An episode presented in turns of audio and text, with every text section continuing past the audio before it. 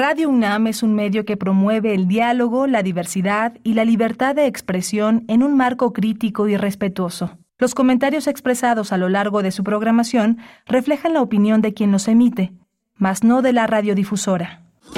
Radio UNAM presenta Primer Movimiento. El mundo desde la universidad.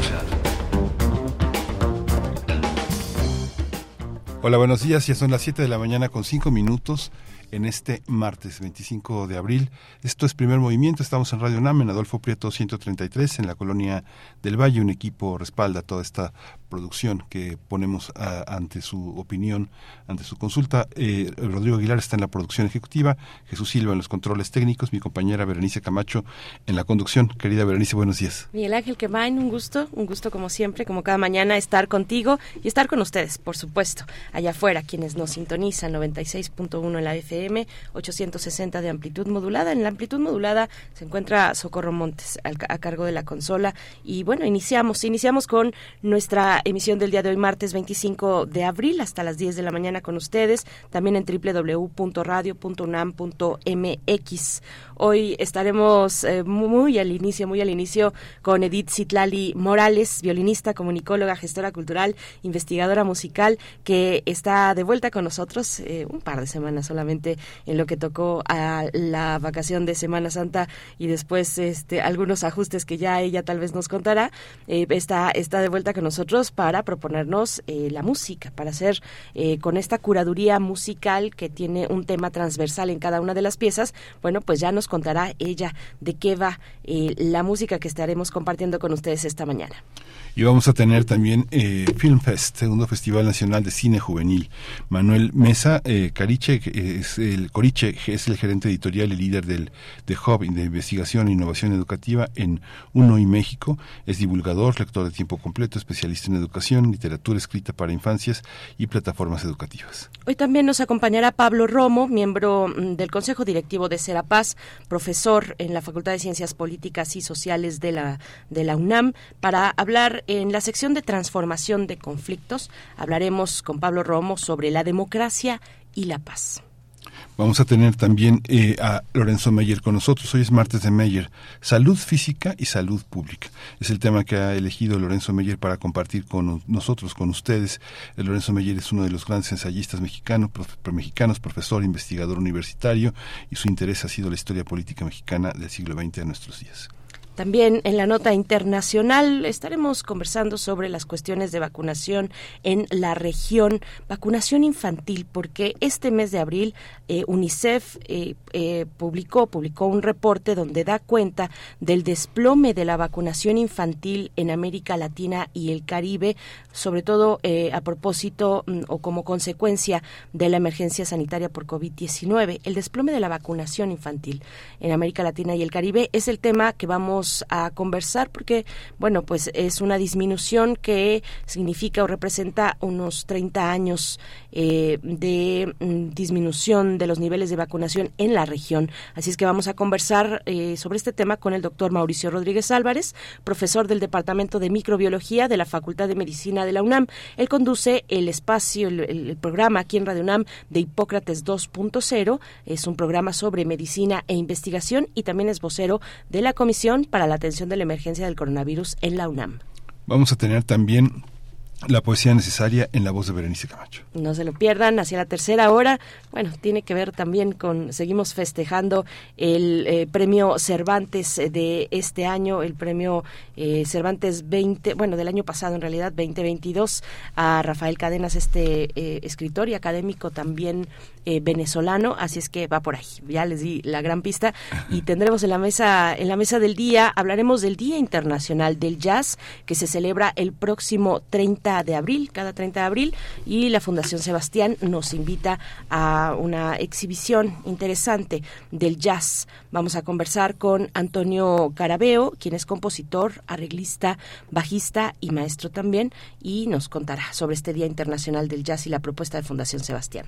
Y en la colaboración de Guadalupe Alonso Coratela, directora de la Casa Universitaria del Libro, vamos a tener En Tiempo Lunar, que es el título de su participación, eh, todo, que los miércoles, de los martes cada 15 días, es eh, Los 20 años del Diablo Guardián de Javier Velasco, una un tema muy muy interesante. Eh, Javier Velasco es uno de los eh, narradores contemporáneos más interesantes de las últimas dos décadas. El Diablo Guardián eh, lo, ha, lo, ha, lo ha mantenido, él tuvo dentro a Violeta mucho tiempo, muchos años. Ahora Violeta está fuera, es de todos y este va, va, va a ser muy interesante conversar con Guadalupe sobre este, sobre este estupendo libro. Por supuesto, no se pierdan todos estos contenidos que tenemos eh, preparados para ustedes a lo largo de esta mañana.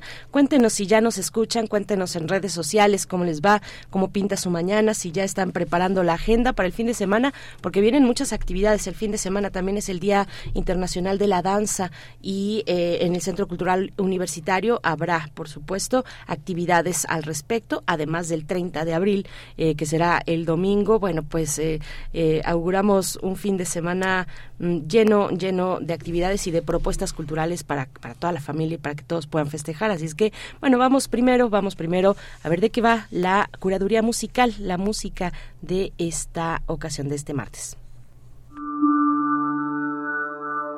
Curadores musicales de primer movimiento. Querida Edith Citlali Morales, qué gusto saludarte. Estuvimos un par de semanitas a distancia, pero es un gusto recibirte de nuevo en este espacio.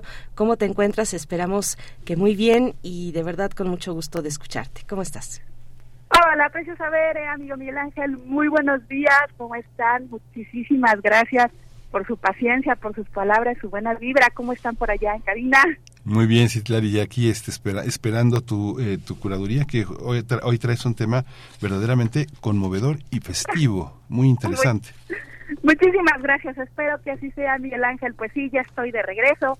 Me ausenté unas semanas, pero ya ando por acá, buena y sana. Aprovecho rápidamente para enviar un saludo muy cariñoso a mi médico, el doctor Miguel Ángel Gama. Gracias, Miguel, gracias por siempre tus, todas tus atenciones.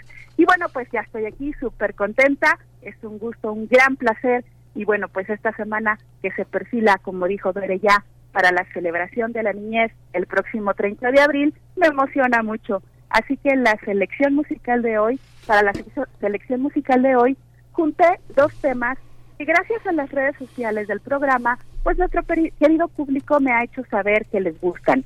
Así que tendremos una zoología musical con los hermanos Rincón, este grupo de talentosísimos músicos mexicanos que nos han regalado sus canciones y que varias generaciones, entre ellas la mía, crecimos escuchando, cantando, bailando y aprendiendo con su música. Les cuento rápidamente cómo quedó nuestra lista. Vamos a comenzar con uno de los clásicos de Los Rincón. Es la melodía que tengo entendido fue la primera pieza que escribió Valentín Rincón. Me refiero a la vaquita de Martín. Martín y su vaquita bonita, que en sueños corretean en una nube. Hermosísima letra. Más tarde escucharemos El ornitorrinco. Me gusta mucho este tema y confieso que cuando era niña me brindó muchísimo conocimiento.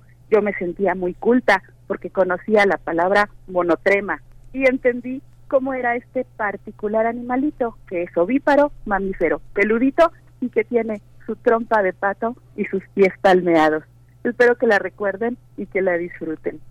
Después, una canción que los Rincón dedicaron a la persona que ellos mismos llamaron en algún momento su marina. Fue ella quien los bautizó con el nombre de los hermanos Rincón, productora del programa donde se dieron a conocer, una mujer muy inteligente, compositora también, creativa y gran cómplice de esta agrupación. Me refiero a Rocío Sanz. Recordarán aquellas y aquellos amigos que escuchaban El Rincón de los Niños que Rocío tenía gran fascinación por los gatos. Esta canción se graba en el volumen 5 y se titula Los gatos de Rocío. Es una pieza súper divertida, gatos que se guardan en los cajones, en la alacena, en los zapatos, en la azotea, en fin, ojalá los haga sonreír como a mí. Después, para mover un poquito el cuerpo, otro de los clásicos de Los Rincón, de su segundo álbum, El Rock del Changuito una canción pues con todos los elementos de este estilo musical para poner a bailar debajo de un cocotero a un changuito. Y para finalizar, y espero que nos dé tiempo de, de ponerla en el programa, Los caballitos de mar, el caballo marino que cabalga en su cola de caracol y sabe hacer burbujas sin agua de jabón. Es una letra, es una letra bellísima, bellísima. Pues así, amigas, amigos míos, aquí la propuesta para nuestros intermedios armónicos dedicada para todas las niñas y niños de 0 a 99 años y más, una zoología musical con letra y música de los hermanos Rincón. Espero que esta lista sea de su disfrute, que los haga bailar, soñar, cantar y sobre todo sonreír. Muchísimas gracias, niña Bere, niño Miguel Ángel. Les dejo un abrazo musical enorme, cargado de 100.000 unidades de felicidad. Hasta la próxima. Hasta la próxima. Hasta la próxima, niña Edith Citlali, por favor, cuídese y nos esperamos, la esperamos para la próxima, la próxima semana. Nos vamos a quedar con esta propuesta musical que ya desde ahorita nos está haciendo sonreír y qué gusto que Edith eh, pues escuche, escuche sus comentarios. Así es que bueno, eso funciona, comunicarse a través de redes sociales. Eh, díganos ustedes que, que como por dónde va, eh, cuáles son las peticiones de pronto, las propuestas que quisieran hacerle a Edith Citlali, ella, ya vieron, está leyendo sus comentarios. Así es que vamos ya con la primera propuesta, que es la vaquita de Martín.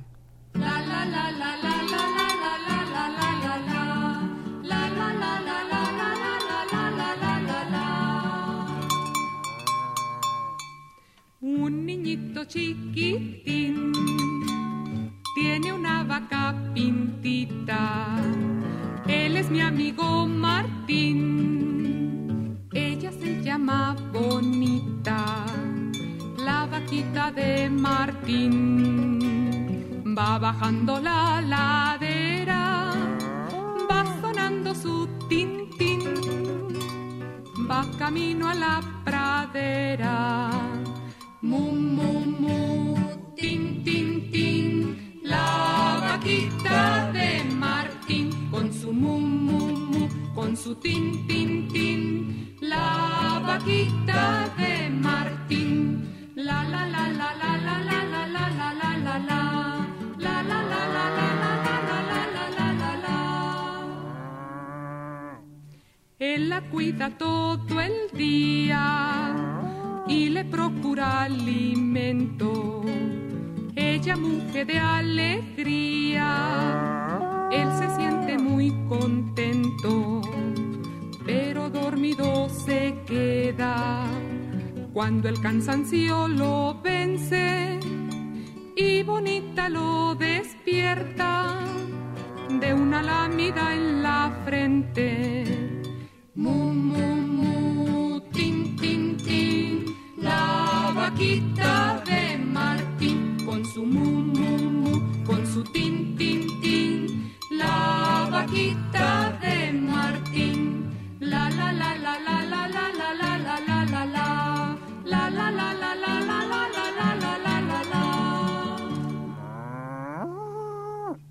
La vaca pinta bonita va bajando por el cerro y como va contentita va sonando su cencerro y cuando el sol se ha metido y la noche al pasto cubre, con bonita sueña el niño, correteando en una nube.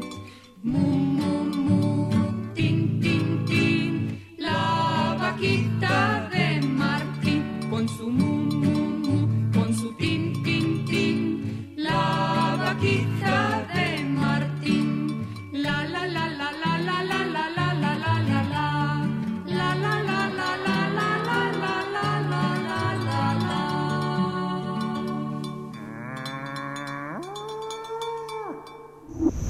Primer movimiento. Hacemos comunidad con tus postales sonoras. Envíalas a primermovimientounam.gmail.com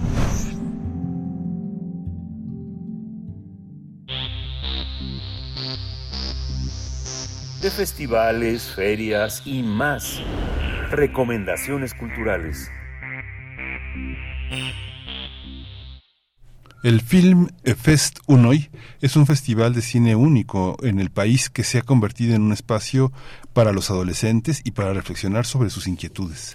A través del sistema Unoy se convocó a colegios a participar en el segundo Festival Nacional de Cine Juvenil, Film Fest Unoy, para producir un cortometraje vinculado temáticamente a la Agenda de Futuro Unoy.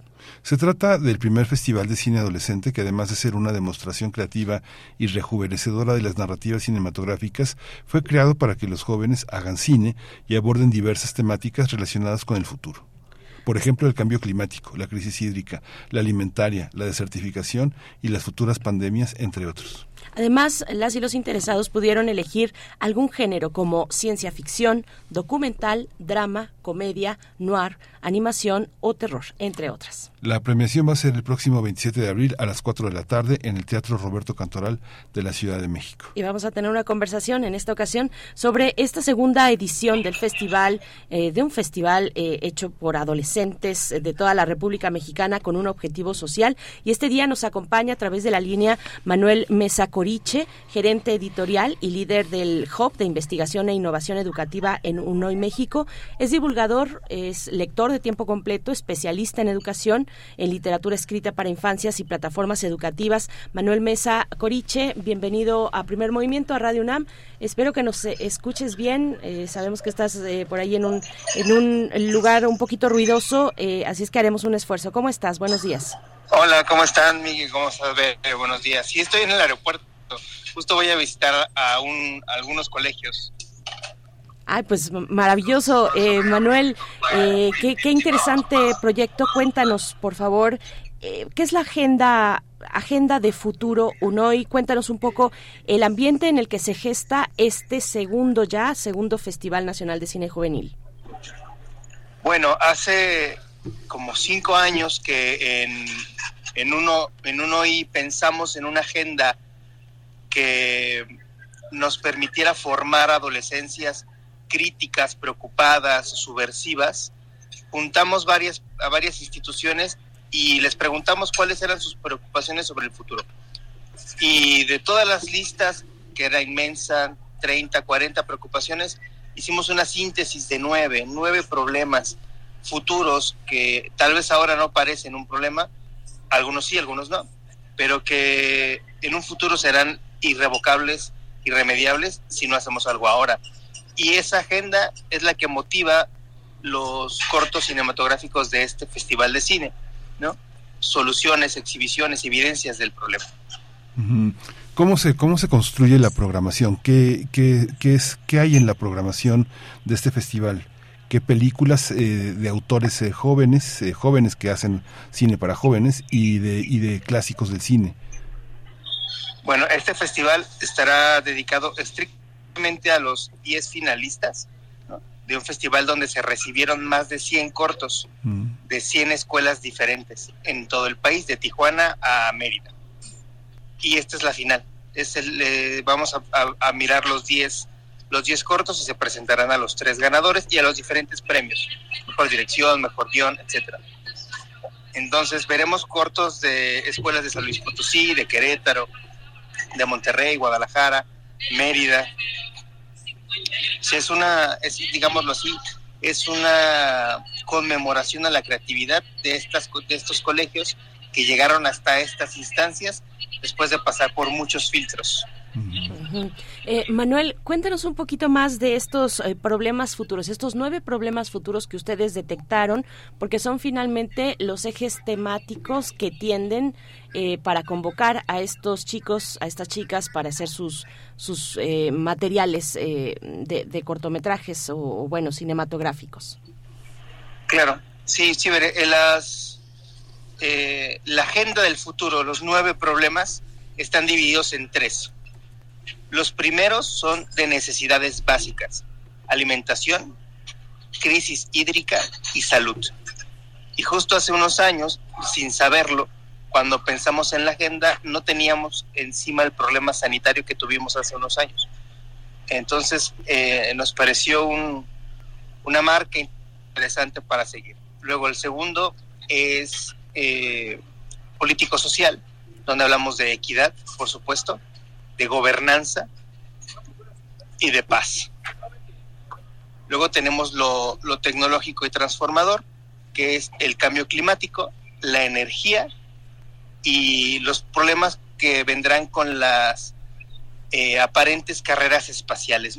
¿Cuáles serán los problemas que tendremos una vez que las ambiciones de las empresas o su, sus problemas éticos eh, se salgan del, ahora sí que salgan de la estratosfera y se conviertan en un problema de otra naturaleza? Hay una, hay unos requisitos, unas medidas de los, de los cortos cuáles son las características que tienen que tener tiempo, este manejo temático, características tecnológicas de manejo de cámara, luz, cuáles son. ¿Cuáles son las características que tienen que tener los cortos para poder competir? Bueno, eh, para empezar, deben cumplir técnicamente con tener un guion hecho con base en uno de los problemas ya dichos. Deben eh, no durar más de cinco minutos deben mantener eh, un discurso visual, ¿no? Como es eh, cine hecho por adolescencias, los requisitos técnicos eh, no son tan importantes como los discursivos, ¿no?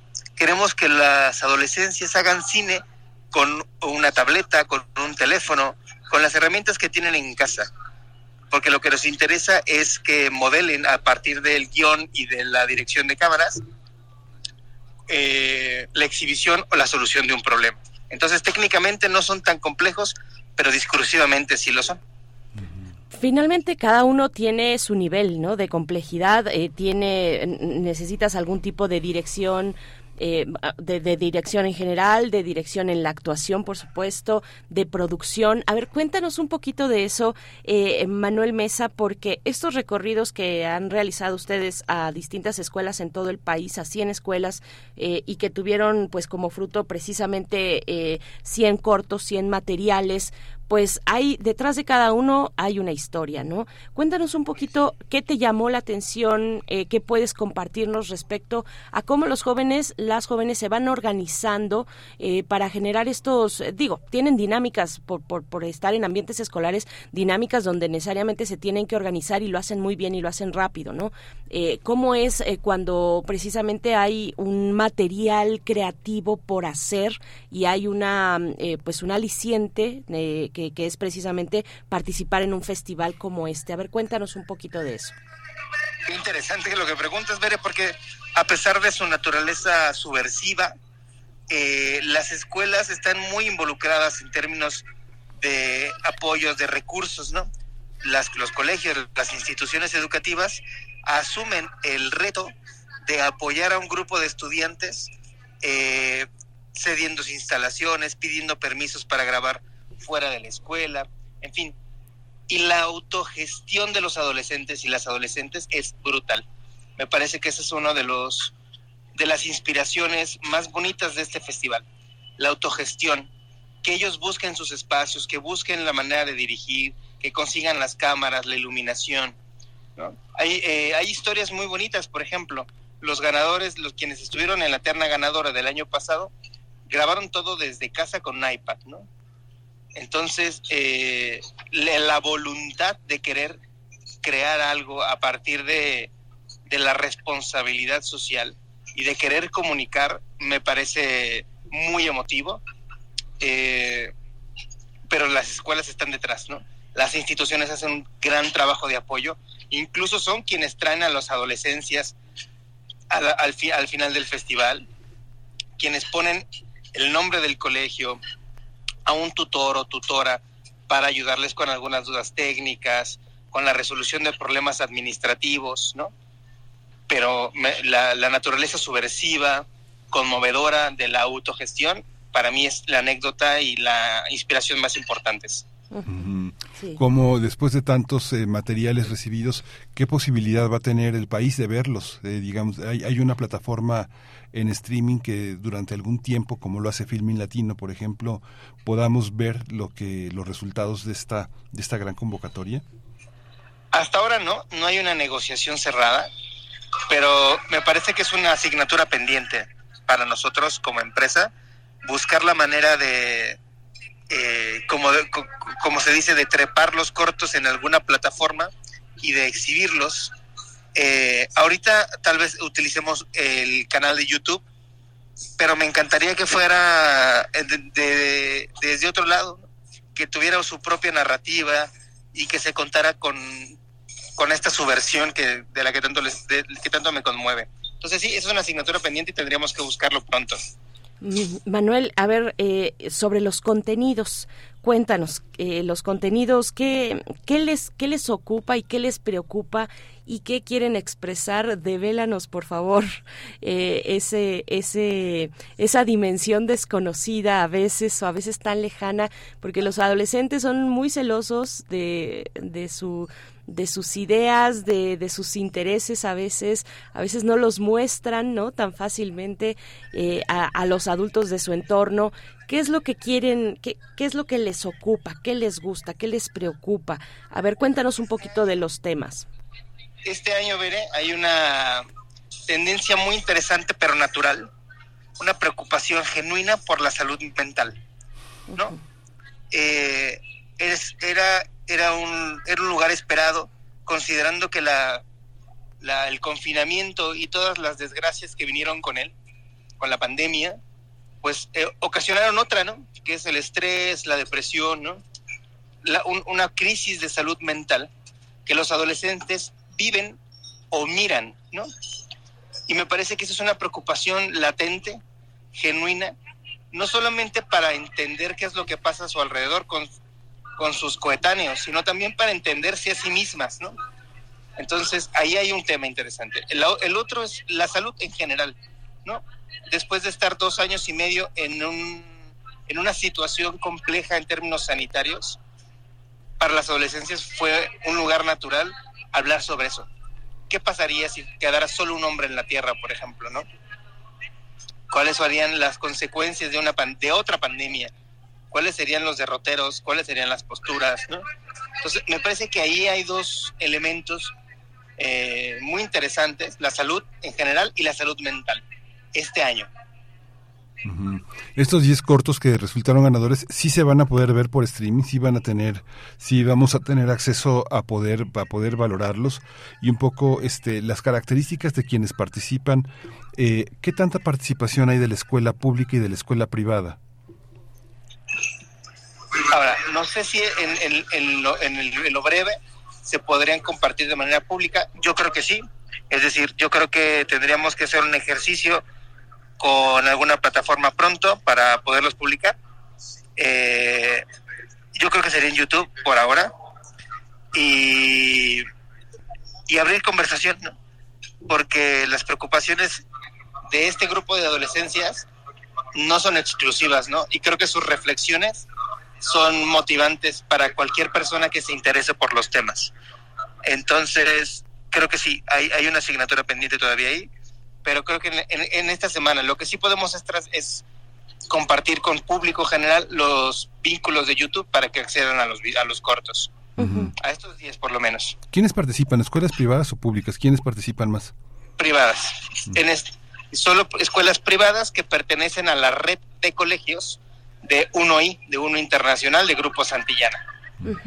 Eh, ¿hay, ¿Hay alguna, volviendo un poco a los contenidos, eh, Manuel, ¿hay alguna diferencia, notas diferencias o cuáles son aquellas diferencias entre, eh, en cuestiones de género, de chicas que expresan sus, las problemáticas que les interesan y, y, los y los varones y los chicos. Eh, ¿Tú ves algo así? Fíjate que, eh, bueno, y para que la gente que nos escucha eh, sepa también que pues, como prensa nos compartieron un material precisamente donde hay una problemática mm, eh, de, de, equidad y de violencia, de violencia que tiene, que cruza con la paz, que cruza con gobernanza también. Eh, a ver, cuéntanos un poquito de eso, de cuál es la dimensión de género, si hay una distinción en los materiales que, que les fueron llegando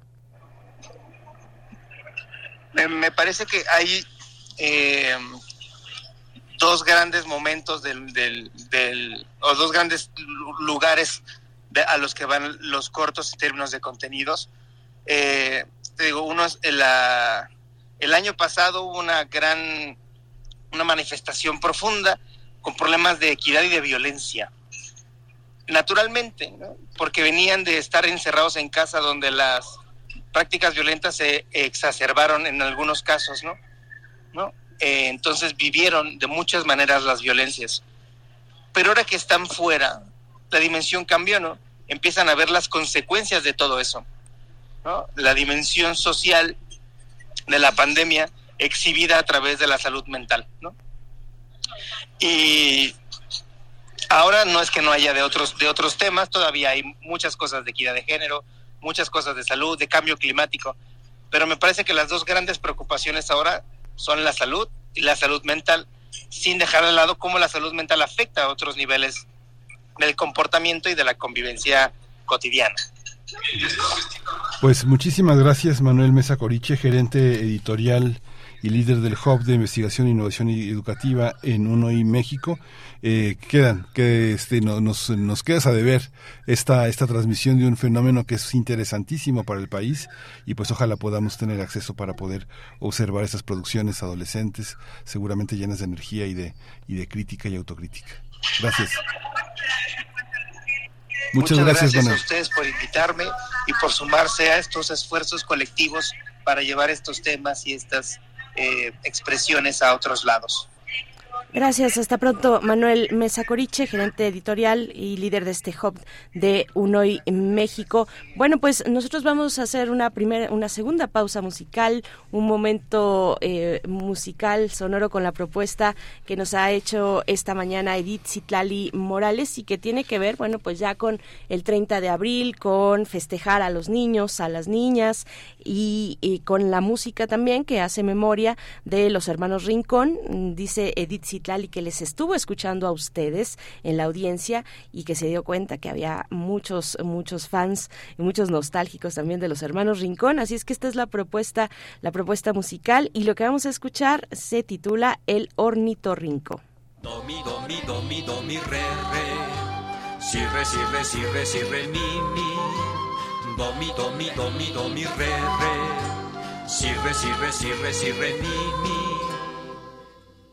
Esta es la canción del ornitorrinco que corre en la hierba y nada en el río, que es un monotrema, dicen los letrados, nace de un huevito y tiene pies palmeados.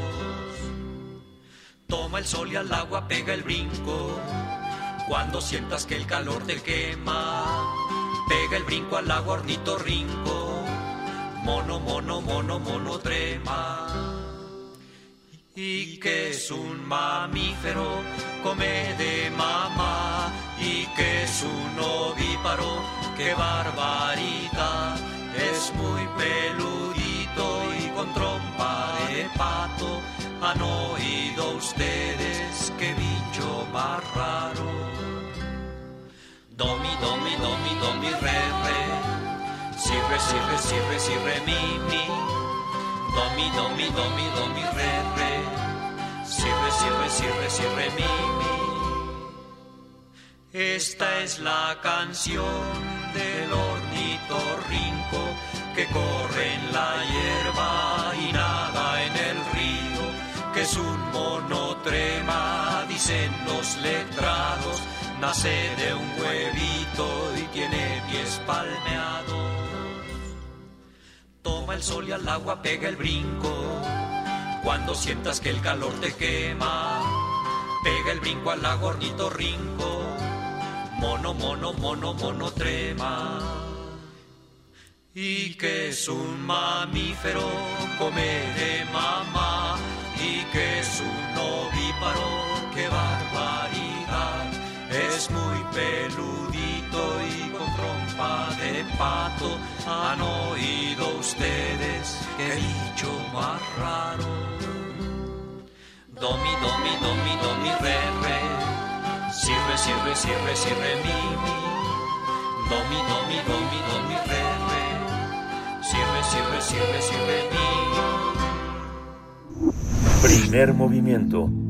Hacemos comunidad con tus postales sonoras. Envíalas a primermovimientounam.gmail.com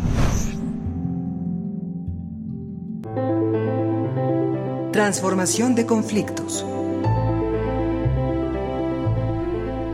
La democracia y la paz es el tema que vamos a conversar con Pablo Romo, que nos propone para esta mañana de martes. Él es miembro del Consejo Directivo de Serapaz y también es profesor de la Facultad de Ciencias Políticas y Sociales de la UNAM. Vamos a hablar de esto, democracia y paz. Querido Pablo Romo, ¿cómo estás? Buenos días. ¿Qué tal? Muy buenos días a ustedes, al auditorio. El día de hoy propongo eh, hacer una breve reflexión sobre la paz y la democracia, cómo la democracia contribuye a la paz. partamos de la premisa de que el fortalecimiento de la democracia genera paz. Es decir, cuando nosotros vamos eh, viendo, revisando los países que tienen mayor participación popular, donde las eh, instituciones son fuertes, donde la libertad de expresión es respetada, eh, son eh, países más pacíficos. Lo hemos hablado en otras ocasiones, algo que Galton llama la paz positiva, es decir, no solamente la ausencia de confrontaciones bélicas, sino fundamentalmente la construcción de sociedades eh, robustas que eh, respetan a, los ciudadanos y los ciudadanos construyen gobiernos y que pueden fácilmente quitar en el momento que no les satisface. Eh, vemos, por ejemplo, los países en el índice de paz que, cito con frecuencia y que invito siempre al auditorio que conozca porque me parece que si bien es un ejercicio con eh, criticable, debatible, por supuesto, eh, nos ayuda bastante para poder ir viendo eh, cómo están los países y cómo están los temas de paz en los países. Y, y vemos, encontramos, por ejemplo, que los países, vamos a decir, los 10 países más, este, más pacíficos, según este índice, también tienen unas democracias muy robustas. Islandia, por ejemplo, Nueva Zelanda, Irlanda, Dinamarca, Austria, Portugal, Eslovenia, República Checa, Singapur y Japón. Son eh, países en donde los eh, eh, la paz se puede verificar constantemente, se puede ver en el respeto que se tiene por los derechos humanos. Y aquí es donde va mi reflexión, sobre todo para hacer una revisión y, tener una mirada hacia México. Ver cómo, eh, la, cómo la democracia construye capacidades para dirimir conflictos. la, eh, la, democracia eh, fortalece este tipo de confianza en que los conflictos necesarios, naturales, normales, pueden ser dirimidos, pueden ser abordados de una manera eh, no violenta a través de cauces eh, personales, institucionales, eh, a través de instancias construidas para ello. La democracia construye instituciones, mecanismos o instancias creíbles que procesan diferendos, que procesan diferendos. Muchas veces a pesar de que pueda haber eh, conflicto entre un poder y otro poder. Eh, hay una credibilidad en estas instancias y capacidades adquiridas para poder tener eh, el crédito de la población construye una cultura, la, democracia construye una cultura de respeto a las otras y a los otros, es decir, reconoce la diferencia como algo constructivo, como algo positivo, como algo beneficioso para eh, la convivencia y las relaciones.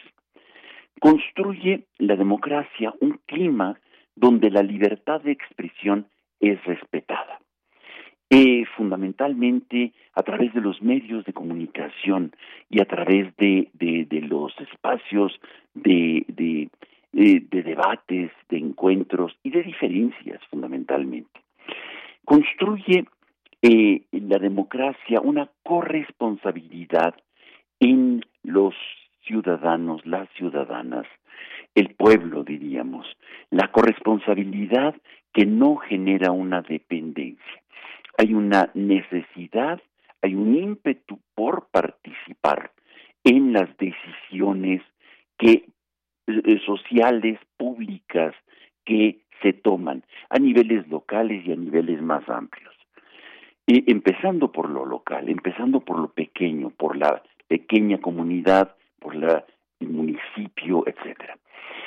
Eh, la democracia respeta los derechos humanos, respeta los derechos humanos y favorece que haya instancias en contrapeso frente a las instancias que eh, tienen una eh, proclividad para violar derechos humanos, como pueden ser en muchas de las ocasiones por exceso de fuerza de en su actuación las policías, las, eh, los, eh, los ejércitos en ciertas circunstancias o las guardias nacionales, etcétera. Yo creo que esto, este marco que nos, eh, que quizá no sea tan debatible, quizá podríamos generar un consenso fácilmente de que la democracia fortalece la paz, cuando hacemos una traducción de esto y de las características que tiene la democracia para fortalecer la paz, por ejemplo, a México, nos eh, eh, tendríamos que poner en, discusión cómo, por ejemplo, este, el, los ciudadanos, las ciudadanas, las personas que vivimos en México, hemos tenido o adquirido en los últimos años capacidades para dirimir nuestros conflictos, cómo eh, eh, la sociedad nos ayuda.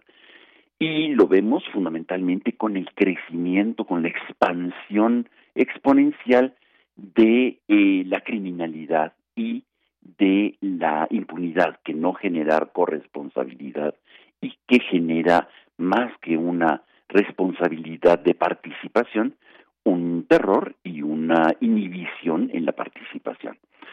Vamos, eh, cuando lo ponemos eh, a trasluz, vamos viendo cómo las instituciones, mecanismos e instancias que procesan diferendos, como pueden ser, por ejemplo, instancias de justicia, las, los jueces, están hoy en entredicho. Están en entredicho y no es para menos, por supuesto, tienen una dinámica en muchas ocasiones de gran eh, laxitud, sobre todo para eh, cuando hay situaciones de, de, corrupción o de riqueza. Frente, eh, hay como dos tipos de, actuaciones en los sistemas de justicia, que lo sabemos muy bien, para los pobres y para los que tienen con qué pagar. Esto los, lo hemos venido arrastrando desde hace muchísimos años.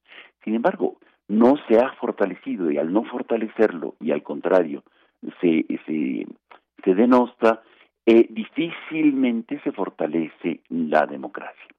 Para la construcción de paz es indispensable el reconocimiento del otro como un interlocutor válido. Y es indispensable la discusión, los debates, fortalecer este tipo de, de acciones que quizá el algoritmo o los algoritmos nos polarizan cada vez más y no nos permiten eh, una discusión en donde generar mínimos acuerdos, pisos de, contraste y de discusión, sino debates o soliloquios en los cuales cada quien genera su propia doctrina. Eh, me parece que esto es importante en la construcción de paz y quizá eh, cuando contrastamos con temas como por ejemplo el respeto a los derechos humanos, yo quiero eh, recordar al auditorio algo que eh, ya tiene tiempo, ciertamente, me van a decir que es muy del pasado, y quizá por eso vale la pena revisarlo, porque fue, fueron las 14 recomendaciones que eh, eh, el alto comisionado de Naciones Unidas para los Derechos Humanos, en aquel tiempo era Seid Raz al-Hussein, en el 2015 presentó al gobierno mexicano de aquel entonces estoy hablando del 2015.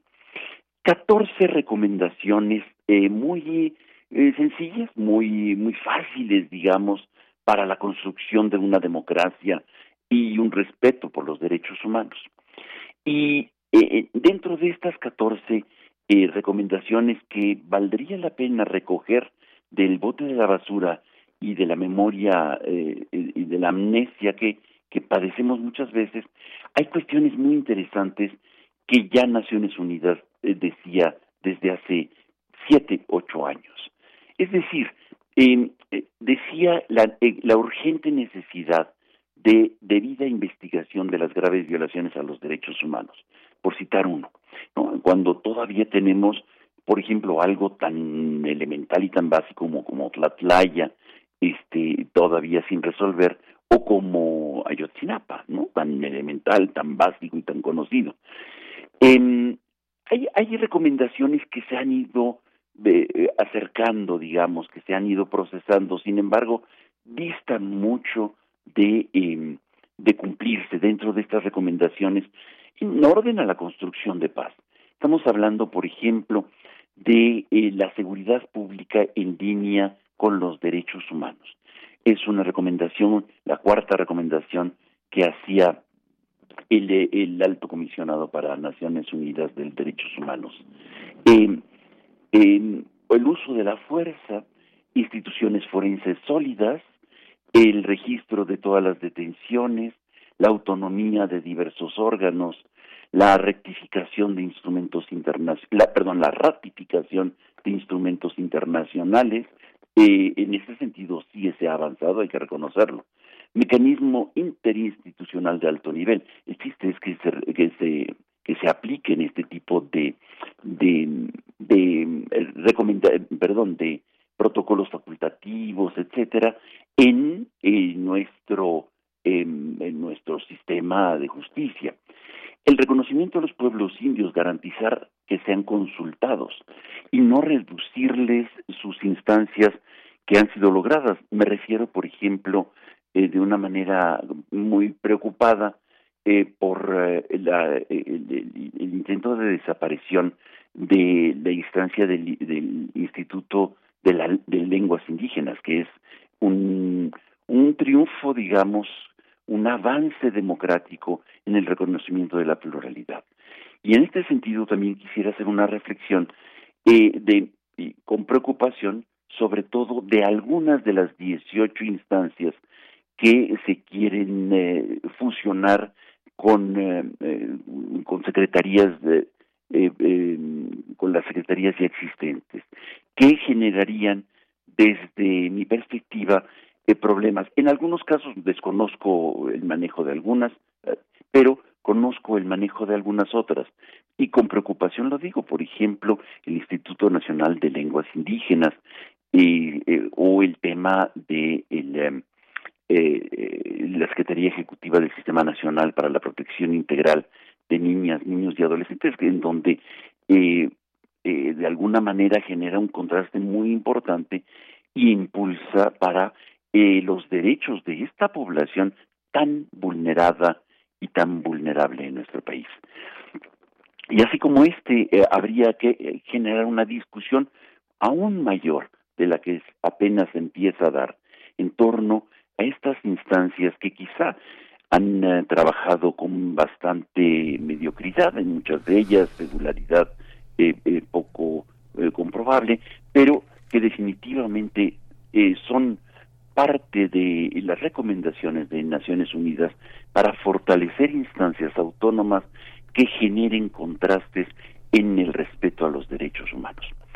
Creo que la democracia en, todos los países del mundo, eh, robusta, fortalecida, nutrida por participación, por instancias robustas, fuertes, consistentes, creíbles, pueden eh, generar eh, procesos de paz y relaciones muchísimo más humanas y mucho menos violentas.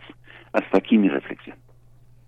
Pues eh, Pablo Romo, como siempre, muchas gracias porque nos dejas eh, precisamente con, con muchas eh, preguntas más, con muchos muchas reflexiones que, que, se hacen en lo colectivo y más cuando toca eh, temas como ese, precisamente como la democracia y la paz y la manera en la que nos estamos relacionando en distintos espacios, en espacios públicos, en espacios de debate, pues nos quedamos con esa reflexión, Pablo, y te, te deseamos lo mejor hacia esta, esta semana. Nos encontramos en 15 días contigo y de nuevo muchas gracias. Muchísimas gracias, Miguel Ángel Auditorio. Muchísimas gracias.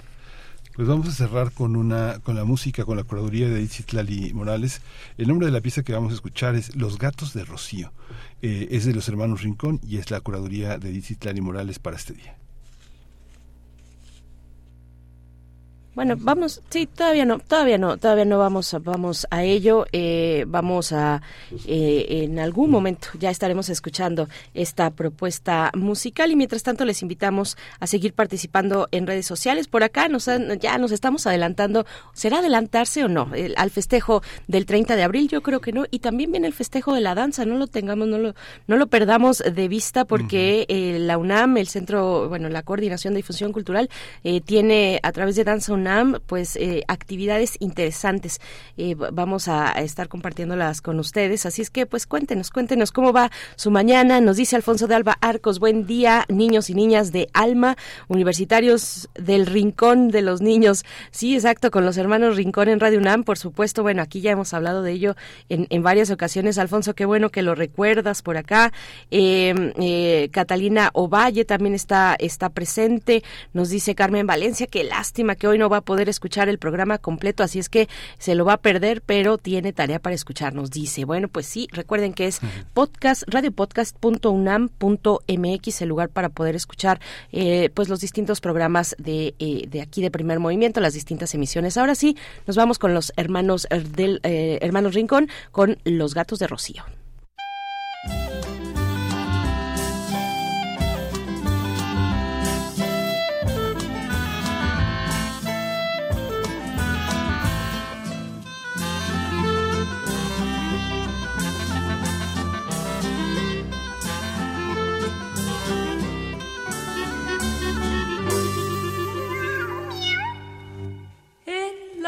De Rocío. Todo es miau y mío, mío, porque tiene tantos gatos que los guarda en los zapatos, que los guarda en la alacena, por parejas, por docenas. Cuando abre los balcones, salen gatos a montones, pues en casa de Rocío, vieras tú qué gaterío tiene tantos gatos, tiene que los guarda en los cajones. Tiene un gato, muchos tiene, largos bigotones, gatos grises, gatos blancos, gatos negros, gatos pardos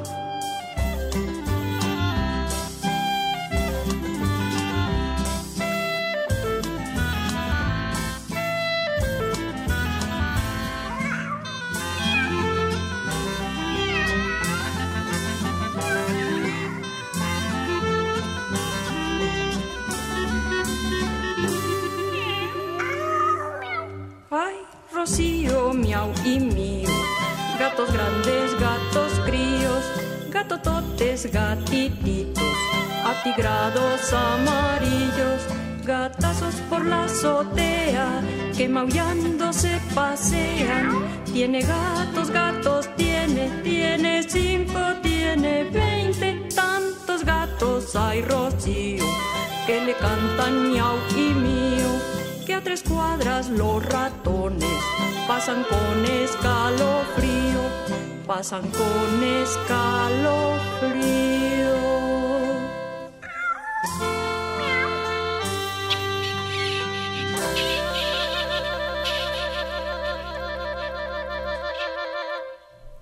Los gatos eh, de Rocío para todos los amantes de los gatitos, de los pequeños michis y también de los hermanos Rincón. Pues bueno, Miguel Ángel, estamos ya llegando al cierre de esta primera hora. Vamos a volver después del corte, pero antes solamente recordarles que está disponible la Gaceta Universitaria y trae planteamientos bien interesantes, una especie de convocatoria eh, para hablar del futuro, de las amenazas principales al futuro, con la pregunta, ¿vivimos en una sociedad en la que el futuro está en en peligro es un evento además importante que convoca a distintos especialistas en varias áreas. De cambio climático, desarrollo sustentable, desigualdad, un evento que eh, pues tendrá lugar hasta el 28 de abril. Son 33 especialistas de 11 países, así es que acérquense. Se titula eh, es el coloquio internacional de la UNAM, la humanidad amenazada, quien se hace cargo del futuro. Es una recomendación para que se acerquen a la versión digital si no tienen acceso a la impresa, la versión digital de la UNAM en Gaceta.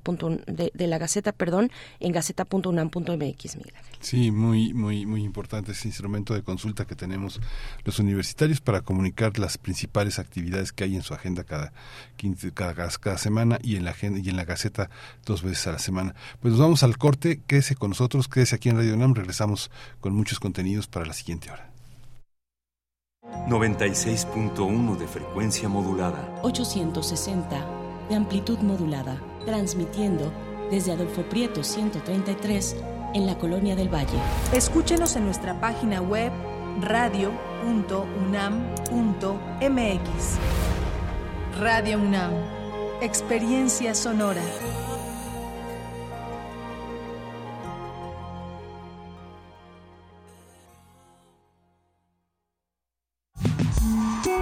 Vamos a tomar las ondas con la misma energía con que tomamos las calles. Vamos a desmontar los armarios. Vamos a deconstruir el patriarcado. Y sí, lo vamos a tumbar. Violeta y oro. Todas las voces. Todos los domingos a las 11 de la mañana por el 96.1 de FM y radio.unam.mx. Radio UNAM. Experiencia sonora.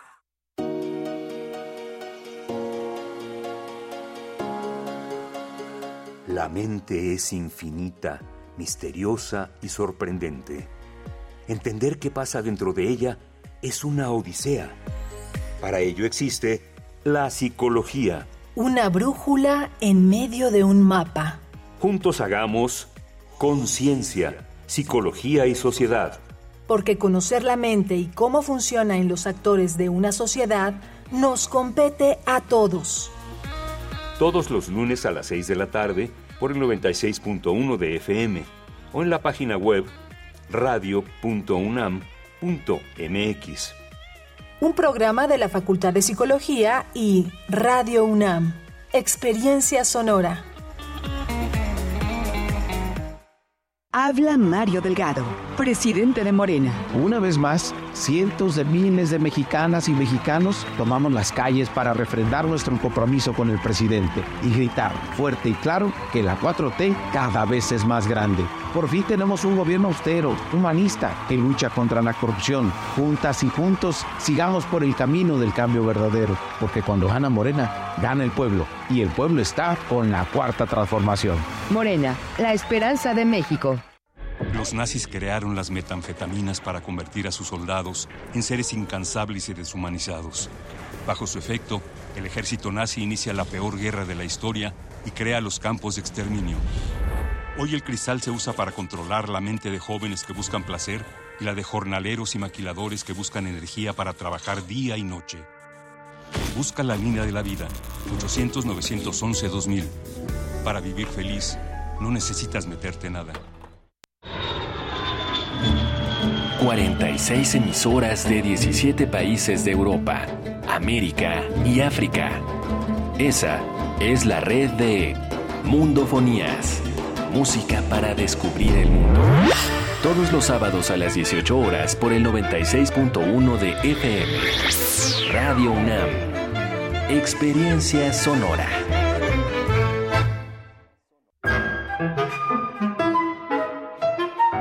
Querida audiencia madrugadora de testimonio de oídas, sigamos escuchando y develando hacia dónde nos lleva la música nueva y su quehacer sonoro. Martes y jueves, 1 a.m. por ambas frecuencias. Retransmisión sábados y domingos a la misma hora por frecuencia modulada. Radio UNAM, Experiencia Sonora.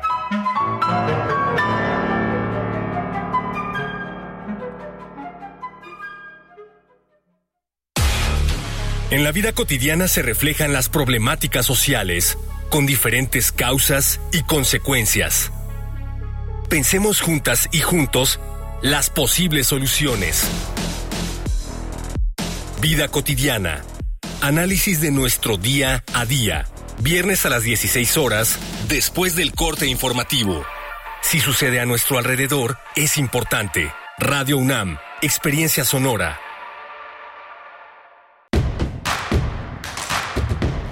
Síguenos en redes sociales. Encuéntranos en Facebook como Primer Movimiento y en Twitter como arroba PMovimiento. Hagamos comunidad.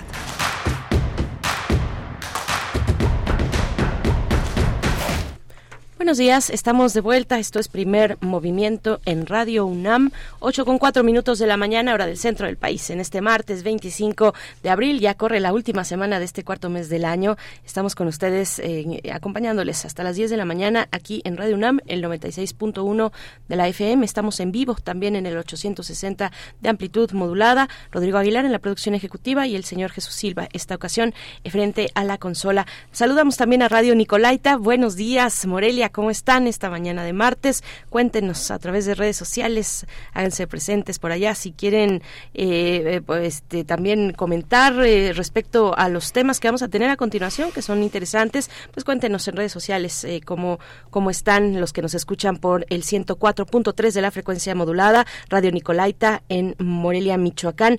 Miguel Ángel Quemán se encuentra aquí en los micrófonos, en la conducción de Primer Movimiento. Mm, un gusto, Miguel Ángel, ¿cómo estás? Hola, Berenice, buenos días buenos días a todos nuestros radioescuchas. Pues hoy tenemos la curaduría adelantándonos a este 30 de abril, al Día de las Infancias, Día del Niño, para, para, para muchos todavía sigue siendo el Día del Niño, aunque las infancias son múltiples. Eh, tenemos una curaduría de Edith Lali Morales muy interesante porque trajo a colación a, la, la zoología musical de los hermanos Rincón, que es una zoología muy interesante. Son, que comentamos con nuestro productor Rodrigo Aguilar, las canciones son cortas. En esos años había la idea de que tenían que hacer canciones de menos de tres minutos, entre dos treinta y, este y tres y tres minutos. Y, es muy interesante porque Oscar Chávez se educó de alguna manera este conjunto de, de, grandes artistas, este los hermanos Gilda, César, Valentín Rincón, los este, Valentín eh, Rincón, hermanos que multiinstrumentistas, cantantes, compositores, pero Oscar Chávez los introdujo, los introdujo este al mundo de la, de la lírica infantil mexicana, exploraron muchis, rescataron muchísimas poesías, muchísimas canciones del siglo XIX eh, y, se encontraron nada menos que en la casa, en la gran casa que todavía está ahí en pie en la colonia Roma, en la calle de Coahuila, eh, que era la sede de Discos Pentagrama, han cambiado de sede. Modesto López fue el gran editor de todo este mundo, siete tomos de la lírica infantil mexicana, cuatro tomos de los hermanos Rincón, muchos antologados ahora, muy accesibles. Todavía creo que en la casa de discos Pentagrama todavía Modesto López conserva algunos este en cassette, pero bueno, todavía es posible escuchar estas grandes producciones. Está en un momento en el que la televisión comercial pues trató de ahogar con sus este con toda con toda esta idea de lo que de que lo infantil es este es muy eh, muy eh, menor de edad mental este la infancia como un lugar de, la docilidad de la no, no, interlocución. Todo esto que nos ofreció la, la, televisión comercial como una etiqueta de la infancia, todo esto está en el lado contrario del maravilloso, del maravilloso lado de los hermanos Rincón y por supuesto de esta gran, gran investigación que hizo Oscar Chávez que se llama la lírica infantil mexicana. Sí, por supuesto, y déjenme ponerles en contexto porque, bueno, probablemente quienes nos escuchan en Radio Nicolaita no saben que, eh, que cada martes, al inicio del programa, que es a las 7 de la mañana, cada martes nos encontramos así, justo al inicio, para saber de qué, de cuáles son los, la propuesta musical que nos hace Edith Citlali Morales, violinista, comunicóloga, gestora cultural, investigadora musical, nos hace una propuesta para los martes, una propuesta musical y la anuncia muy temprano aquí en el programa programa y ya luego pues vamos escuchando esa, esa propuesta. Estamos a propósito de ello, entonces escuchando y a propósito del día de, del 30 de abril, el día para festejar a las niñas y a los niños, el, eh, pues con esta propuesta de los hermanos Rincón que también tuvieron pues una parte muy importante en aquí en Radio UNAM, una parte digamos de su de su propuesta se eh, tuvo tuvo lugar, tuvo un canal de, de, de, difusión aquí en Radio UNAM, ya nos lo recordaba Alfonso de Alba Arcos y por acá Huehuetlacatl también en redes sociales nos dice buenos días banda, excelente selección musical de temas de, de temas animales e infancia. Los hermanos Rincón fueron un referente para mis hijas de, en décadas de los ochentas y los noventas. Eh, César fue un gran maestro de mate en la eh, en la mm, facultad de química, me imagino. ¿Sabes? Eh, no estoy no puedo abrir algunos enlaces, como que algo le está fallando a Twitter o no sé si sea mi, mi red, pero bueno, nos manda abrazos también y dice abrazos al niño interior, a mi niño interior, Huehuetlacatl, pues sí, unos abracitos a, a las niñas y los niños que nos están escuchando y que no necesariamente son menores de edad, pero que siguen emocionándose con estas fechas, Miguel Ángel. Sí, el niño robot, es que sí, el, es, es enorme el repertorio, lo, lo cantaba Ana Belén, Miguel Bosé, Mocedades, Tuvieron un enorme éxito el trenecito, fue también otra otra pieza muy importante en la Renfe, en, los ferrocarriles españoles. Bueno, son una, una, una referencia importante y como, y como señalan, pues César, uno, uno de los grandes maestros de matemáticas en nuestra universidad. Así es, sí, de, de matemáticas, sí, nos lo ponían por acá. Eh, precisamente. Bueno, pues muchas gracias. Nosotros vamos ya eh, en este momento, tenemos la nota nacional con el doctor Lorenzo Meyer. Salud física y salud política, el tema y la propuesta temática de esta ocasión con el doctor Lorenzo Meyer, profesor investigador universitario. Miguel Ángel y la, eh, también nota internacional viene bien interesante. Sí, porque es la, el desplome de la vacunación infantil en América Latina, reportada desde distintos eh, organismos internacionales, las agencias de la ONU, el Fondo de Naciones Unidas para la Infancia, este, eh, reportan esta, esta enorme caída que preocupa muchísimo en el terreno de las de las epidemias, de las pandemias, así que bueno, con Mauricio Rodríguez Álvarez vamos a conversar sobre este tema, él es un experto, él es médico, es profesor del Departamento de Microbiología de la Facultad de Medicina y la experiencia que ha adquirido enorme como vocero de la Comisión para la Atención de la Emergencia del Coronavirus, pues es invaluable, conductor de Hipócrates 2.0 aquí en Radio UNAM. Por supuesto. Bien, pues vamos entonces ya cuando son las 8 con 11 de la mañana, 8 con 11 hora del centro, mm, vamos ya con el doctor Lorenzo Meyer.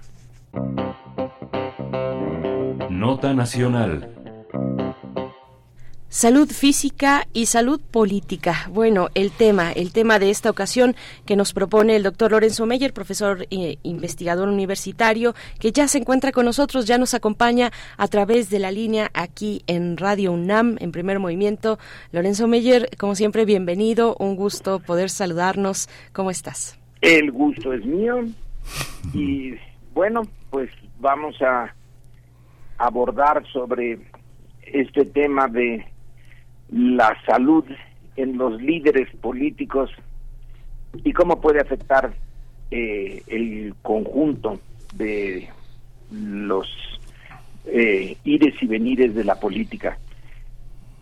Como eh, ya ahorita todo el mundo lo, lo sabe, el eh, presidente Andrés Manuel López Obrador, pues eh, aceptó que tiene por tercera vez el COVID. Vaya, eh, mala suerte, pero en cierto sentido esperado, ya que el presidente anda de la seca a la meca todo el tiempo y pues la posibilidad de contagio eh, aumenta en la medida en que anda por todo el país y en reuniones. Eh, esto lleva a focalizar la atención en la importancia de la del liderazgo de las personas dentro de un contexto muy complejo de la política. El tema ya es viejísimo, que la importancia de la, del individuo en la historia frente a la el entorno en el que se mueve, qué es más importante, el eh, personaje, el individuo o las circunstancias en las que se desarrolla. Y bueno, ha dado lugar a una buena cantidad de, eh, eh, de reflexiones, de, de sesudas consideraciones filosóficas. Yo supongo que las dos cosas son importantes el individuo y la persona. Todo depende de las circunstancias. En unas, pues eh, el papel del individuo es eh, relativamente secundario, sobre todo cuando se trata, en términos de política, de situaciones donde las inercias y la estabilidad son eh, las dominantes, el papel del individuo eh, disminuye y entonces las instituciones y las eh, fuerzas, las grandes fuerzas sociales, económicas, políticas, culturales, pues son las que explican eh, el meollo de una de una época, de una situación. Pero cuando las circunstancias cambian, cuando se está en momentos de transición y donde no está claro cómo va a venir el, el futuro inmediato, bueno, el papel del individuo entonces cobra mayor importancia. Todo eso viene al caso porque Andrés Manuel López Obrador es como persona, como eh, político, como líder, pues un caso no muy común en México. Eh, alguien que puede eh, representar una en sí mismo una fuerza eh, política que sus eh, antecesores en la presidencia como personas como individuos pues realmente no tienen mayor relevancia. Fueron las circunstancias las que los pusieron ahí y en fin podemos pensar en los presidentes inmediatamente anteriores, eh, en Peña Nieto, en Calderón, en Fox, eh, en fin, así nos podemos ir hacia atrás y realmente no son personajes que por sí mismos destaquen mucho. Las circunstancias los pusieron en un en una posición en que tenían que tomar decisiones, etcétera, y eso es lo que explica eh, su relevancia más que su biografía o su personalidad. Sin embargo, cuando se viene eh, desde la oposición, y vaya que si eh, tenía obstáculos que saltar Andrés Manuel, López Obrador, bueno, pues ahí sí la capacidad de convertirse en el líder de un movimiento político en México sí que es eh, importante.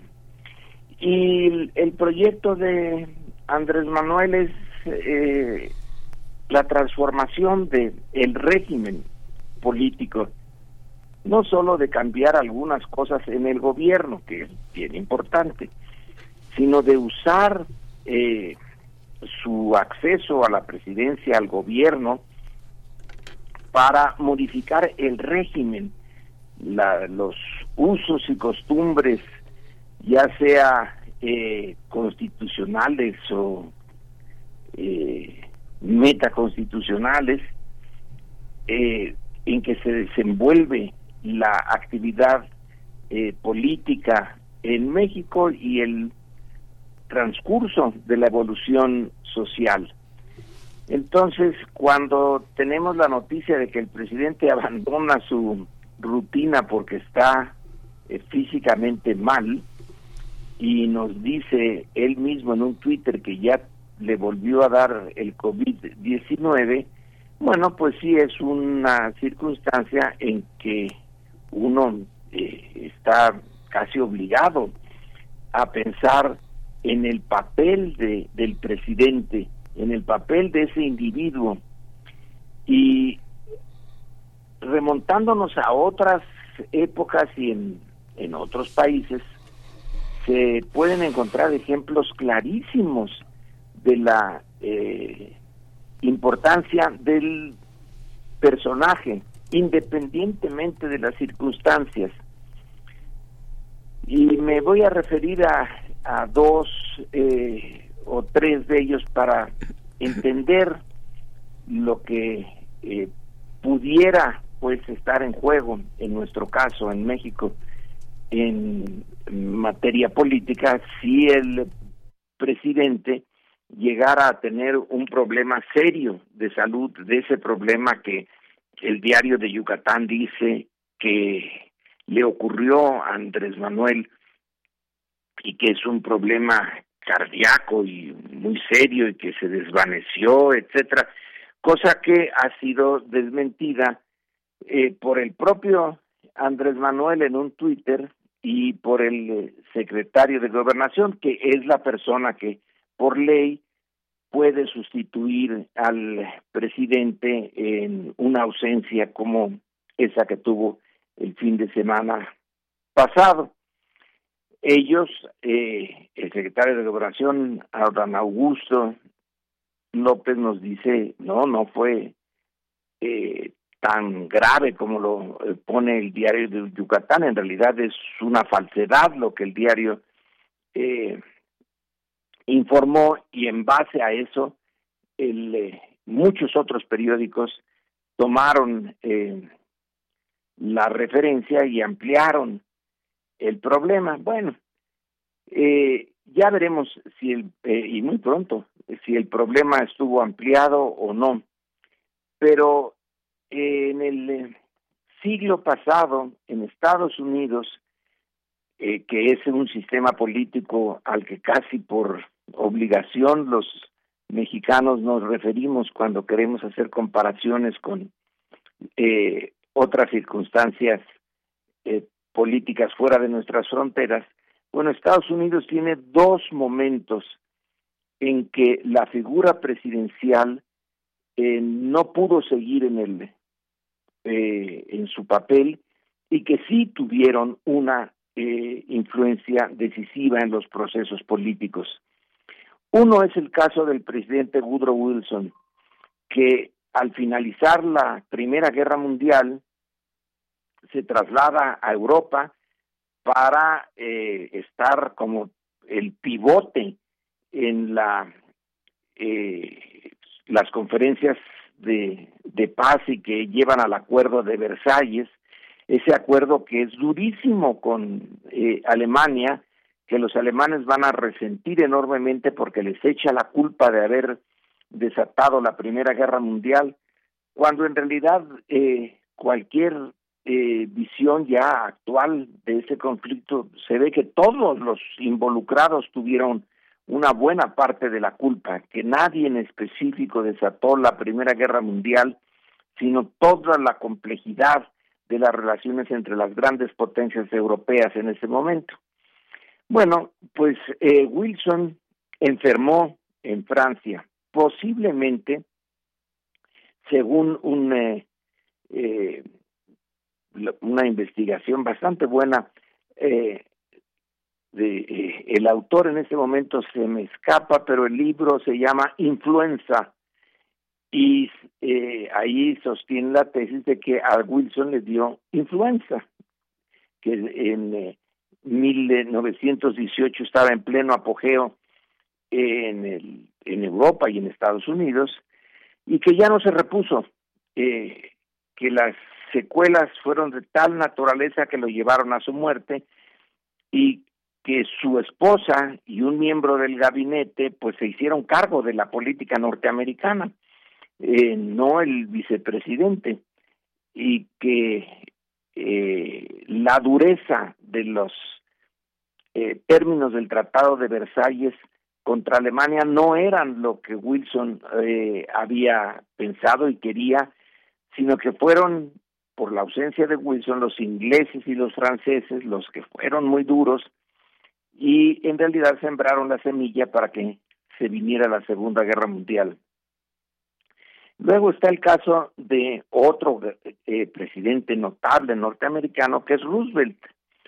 también metido en la Segunda Guerra Mundial, que puede verse como la continuación de la primera, y cuya muerte eh, lleva a que los términos en que se va a desarrollar la posguerra eh, fueran desde el punto de vista occidental, desde la visión y las acciones de las potencias occidentales dirigidas por el eh, eh, por Truman, Harry Harry S. Truman, que fueron muy eh, contrarias a la Unión Soviética, siendo que Roosevelt confiaba en que él podía negociar términos eh, más razonables de cómo dividirse el mundo con Stalin,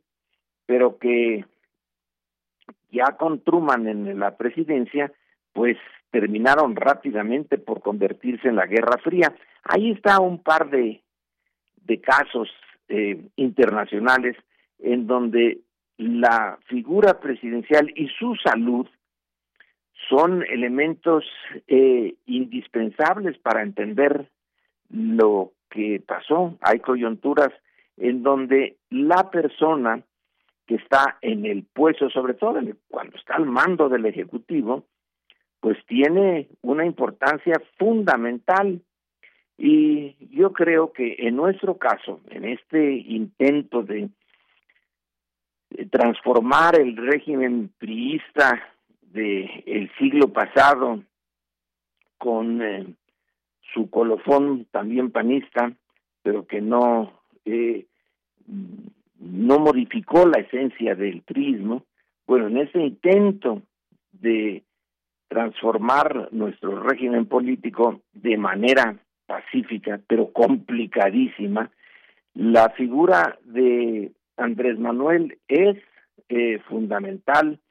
Y si por razones de salud eh, llegara a haber un vacío ahí, sí tendría una repercusión, pero eh, de mucho fondo en el en la evolución política de México en una eh, coyuntura tan en una coyuntura crítica eh, ahí sí la, la persona, el individuo es muy importante. Quizá en el largo correr de la historia los, la importancia de los individuos disminuye mucho comparado con sus circunstancias, pero en momentos, en unos momentos clave, y creo que nosotros estamos en uno de esos, sí puede ser decisivo.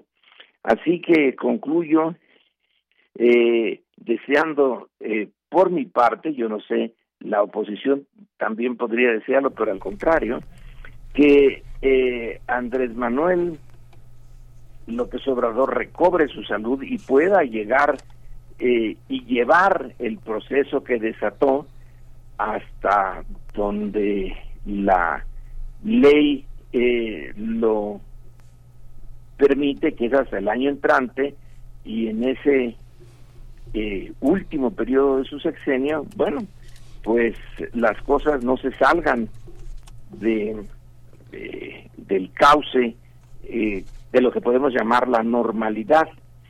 Pero en cualquier caso, el, eh, se resuelva como se resuelva, si el incidente al menos nos puede volver a hacer reflexionar sobre la importancia de el individuo y de lo que puede eh, ocurrir si su salud falla.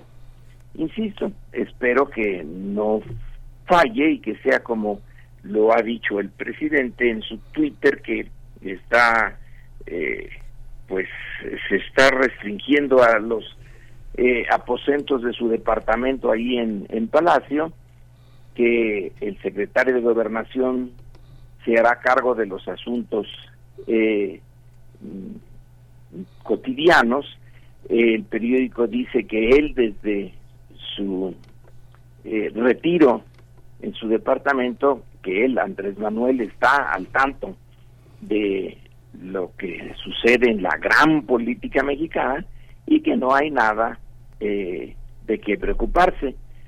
Eh, ojalá también esto sirva para que modere el presidente su su ritmo de actividades que es eh, notablemente eh, pues excesivo y que se cuide de del covid que ya el gobierno había dicho que bueno ya había pasado la emergencia y en efecto para la mayoría de los mexicanos ya pasó pero resulta que para Andrés Manuel no así que eh, la circunstancia esta nos eh, lleva a fijar eh, la atención en la importancia del individuo en un contexto tan complejo como el que vive México en política hoy.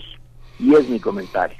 Muchas gracias, doctor Lorenzo Meyer. Pues es muy interesante, no, no ha habido un liderazgo como el de López Obrador en los últimos eh, en las últimas dos décadas no este Fox fue una especie de llamarada de petate de alguien que emergió con dicharachos y que no pudo sostener pues por sus deficiencias de salud mental evidentes a lo largo de su sexenio y su y su y su falta de capacidad de formación.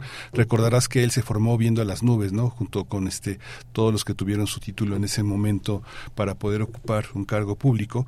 Él decía, bueno, yo me he formado este en la militancia de la militancia de la militancia que observa las nubes desde los llanos de Guanajuato.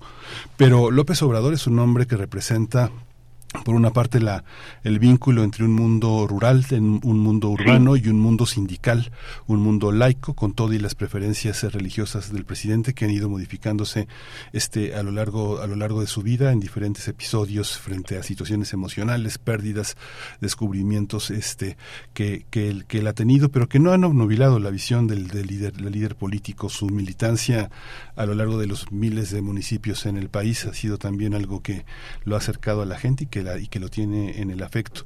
La historia de las afecciones este ahora la vemos con una enorme mezquindad y una enorme evalúa, nos permite evaluar la calidad de la oposición, que es una calidad este, moral muy baja, muy mezquina, las fake news, eh, los, los alegatos, lo que está en WhatsApp, en las redes sociales muestra, a veces este, yo pensaba de pronto si no tiene este hasta enviados infectados de COVID para contagiarlo.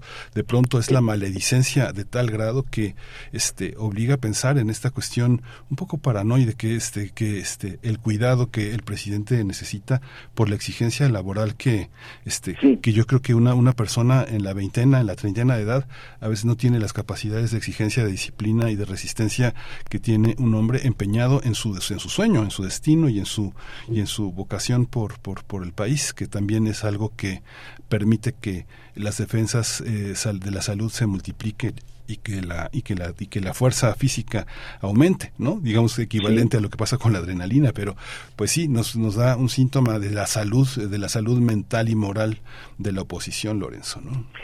Sí, eh, además estoy de acuerdo en lo que has eh, planteado, pero en la biografía de Andrés Manuel eh, compárala con, no nada más con eh, Peña, Calderón y Fox, sino también con los otros, con Cedillo, con Salinas, etcétera.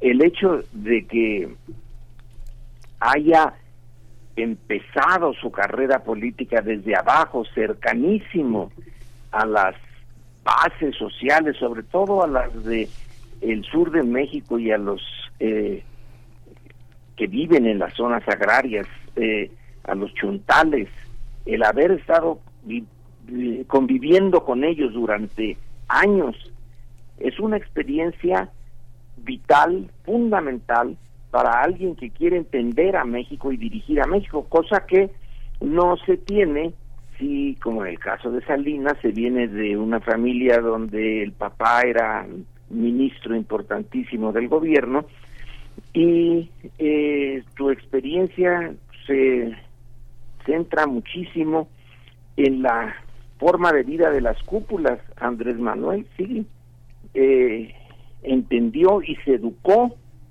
en ese eh, otro México y por eso lo puede entender también y identificarse mucho mejor que los otros presidentes. Pero en fin, esperemos, eh, me gustaría, pero no es necesario, ¿verdad? que salga como en el pasado, una foto de Andrés Manuel mostrándose que, pues sí, sí está, no en pijamita, pero sí está este resguardado ahí en su departamento y que básicamente no tenemos por qué preocuparnos. No ha salido esa foto, pero bueno, esperemos que en estos días eh, salga y que la rutina presidencial tan dura, tan exigente, pues disminuya, pero que no haya que andar eh, especulando mucho sobre su salud. Ya tenemos suficientes problemas, muchísimos.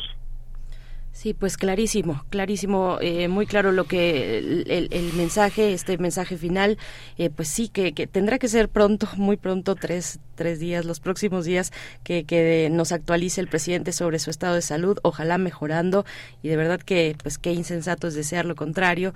Eh, gracias, gracias por ponerlo esta mañana, por reflexionar con nosotros, doctor Lorenzo Meyer, y hasta Buenos días, Berenice. Hasta pronto, doctor. Buenos días, Miguel Ángel. Muchas gracias. Bueno, pues ustedes como ven, pues sí, no, es que algunas declaraciones, algunos comentarios, sobre todo en redes sociales, pues sí son pues son escandalosos, ¿no? Eh, a uno le hace pensar, bueno, ¿quién, ¿quién nos está rodeando? ¿Con quién convivimos a veces?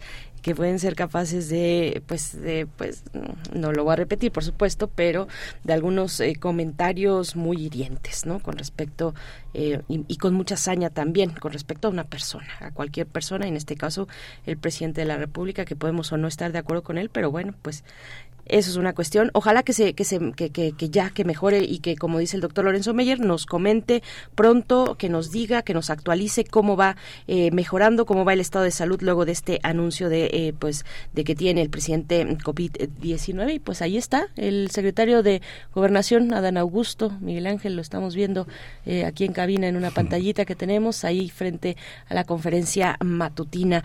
Bueno, pues vamos con propósito, con con, en, en, el contexto a propósito del Día Internacional de la Danza que se celebra este sábado 29 de abril, que por cierto el CENART el Centro Nacional de las Artes tiene una serie de actividades muy interesantes en el Teatro Raúl Flores eh, Canelo. Eh, es un aforo de 330 personas y será transmitido también a través de una interfaz del propio CENART que empieza eh, todas estas actividades el sábado a las 11 de la mañana en la Escuela Nacional de Danza Clásica y Contemporánea. Bueno, son distintos eventos, digamos, bueno, muchos eventos, en realidad son 65 actividades, 700 artistas, 48 funciones de danza, esto por parte del CENART que naturalmente se suma al Día Internacional de la Danza. No se lo pierdan si eh, quieren más información, cenart.gov.mx y nosotros vamos a hacer una pausa precisamente pensando en la danza y en su festejo el próximo sábado. Esta es la nadanza, una mezcla de natación artística con gimnasia y baile, en la que se forman nadarinas y nadarines queremos darle ahora es un nuevo enfoque más formativo, más recreativo, en donde verdaderamente nuestros universitarios, además de venir a nadar, también aprendan a desplazarse con un sentido armónico, que es lo que nos da la danza. Vamos, arriba. Esta disciplina deportiva se imparte en la UNAM desde 2015 y si bien deja a un lado la exigencia del deporte de alto rendimiento, que en ocasiones causa la ausencia de las y los estudiantes, la nadanza mantiene la calidad de los entrenamientos para que las y los alumnos interesados puedan combinar sus estudios con la práctica deportiva y a la par desarrollar su parte artística, aunque también pueden tener formación de jueces o entrenadores, como Nitsui. El deporte siempre ha sido para mí una manera de desestresarme y pues la natación artística no es la excepción. Entonces, nadar, el, sentir la música. A los nueve años inició su gusto por el nado sincronizado, disciplina a la que ingresó al no encontrar lugar en natación.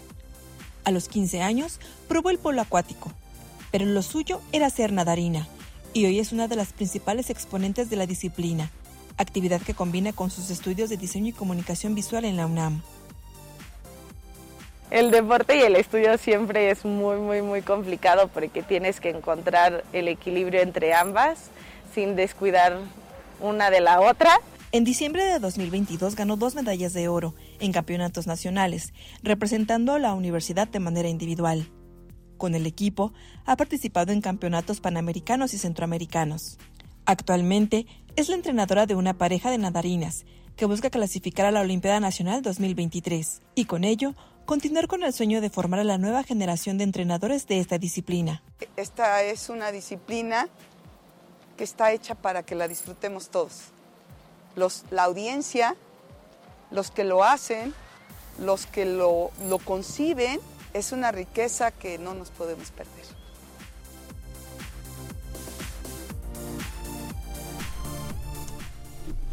Bueno, la danza tiene muchos caminos y algunos son en el agua también. Eh, pues con esta, ¿ustedes habían escuchado este término de nadarinas y nadarines? Bueno, pues son disciplinas eh, que se cruzan y que eh, están inspiradas en la danza también, Miguel Ángel. Pues bueno, pues esto en el contexto de, en, la antesala del Día Internacional de la Danza y siguiendo con los chicos, con las chicas y su día el 30 de abril, vamos a escuchar la siguiente propuesta de los hermanos Rincón, la propuesta que nos hace Ditzitlali Morales, el rock del changuito. Disfrútenlo.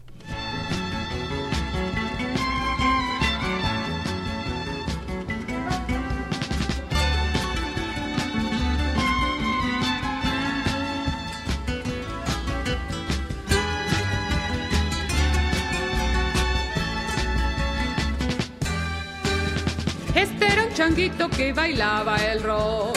En un cocotero lejos del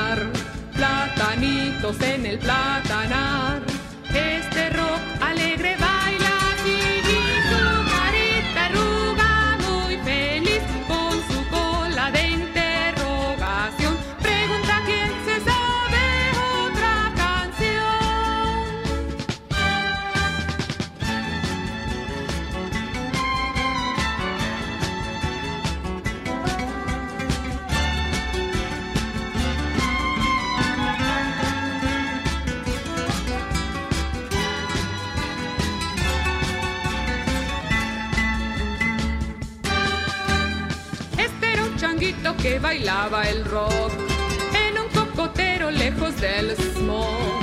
Se contoneaba sin ningún temor en las alturas llenas de verdor y con peligro de caer sin buscar ningún sostén. Se equilibraba meciéndose en su sabroso vaivén.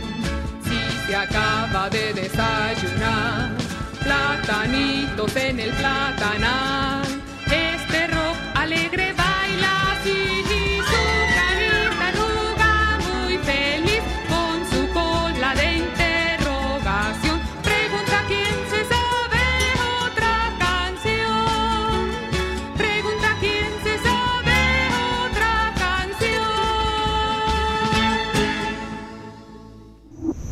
Primer movimiento.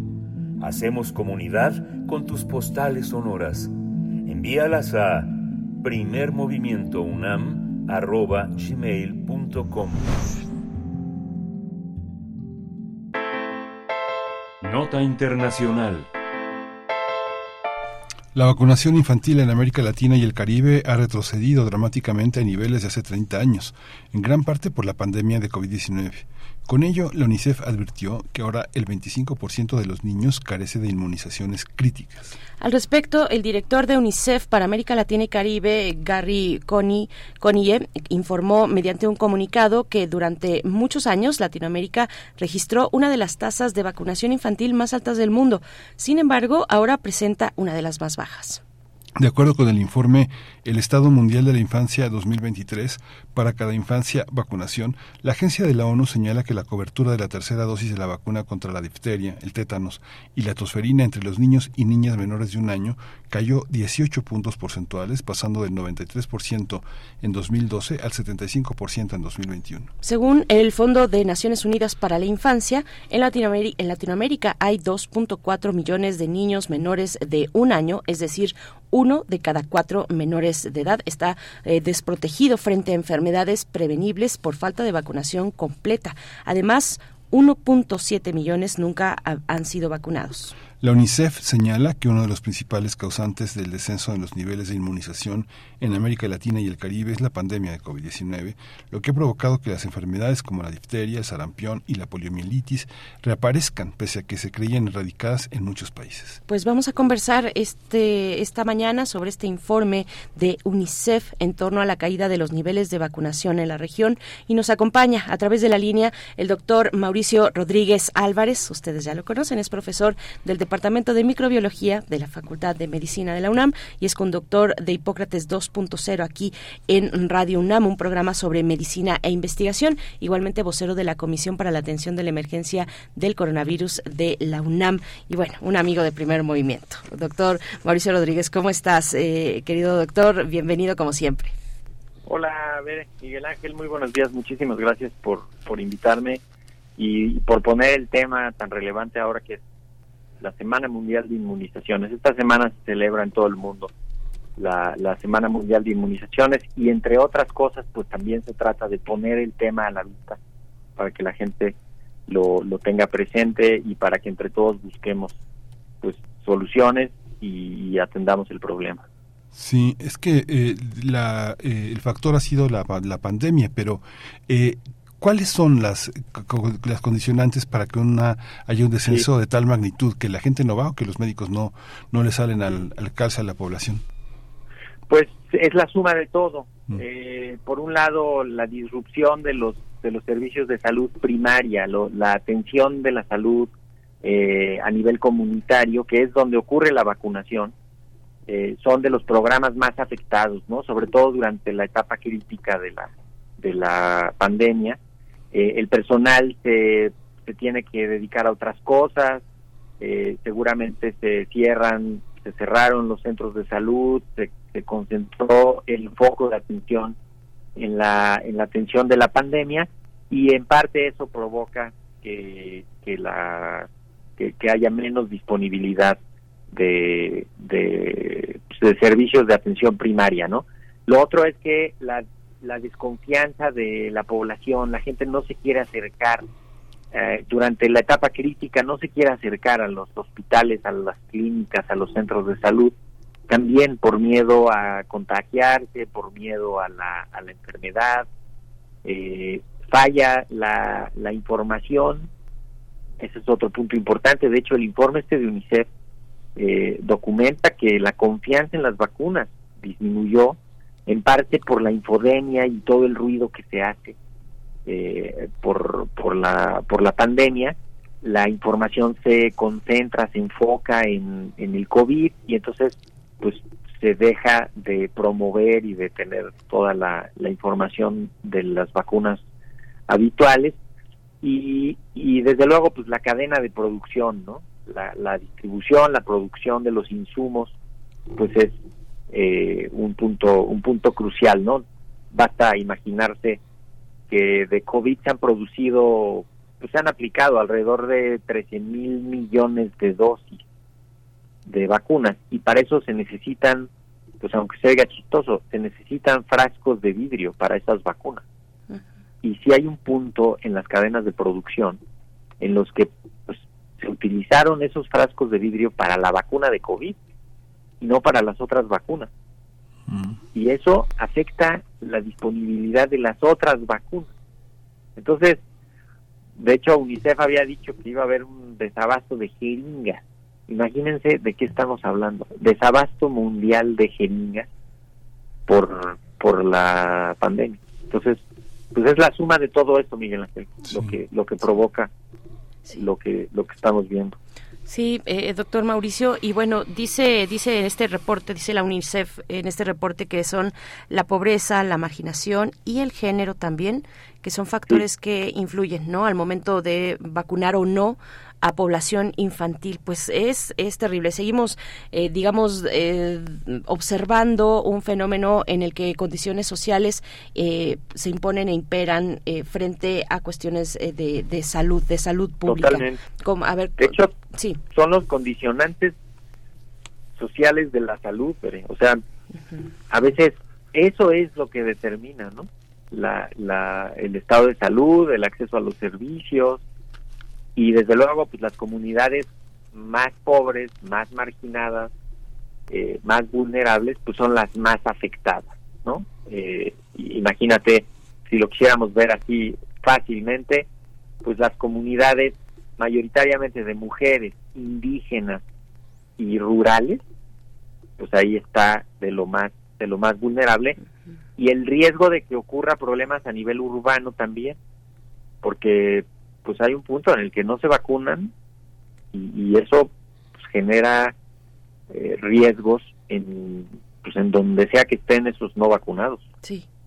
Hay una hay un tema también que tiene que ver con esa caída de la credibilidad en la vacunación que pareciera que eh, eh, los resultados que las pérdidas que sufrió la gente con COVID-19, sobre todo en, en, 2020 y 2021, eh, al, eh, atenuaron también la esperanza de, salud y de vida que dan las otras vacunas. Es un factor que este, esta falta de credibilidad en las vacunas, no solo en lo mediático, sino en los resultados evidentes que la, eh, el COVID produjo en muchas familias que consideraron como es parte del duelo considerar esta inutilidad de las vacunas.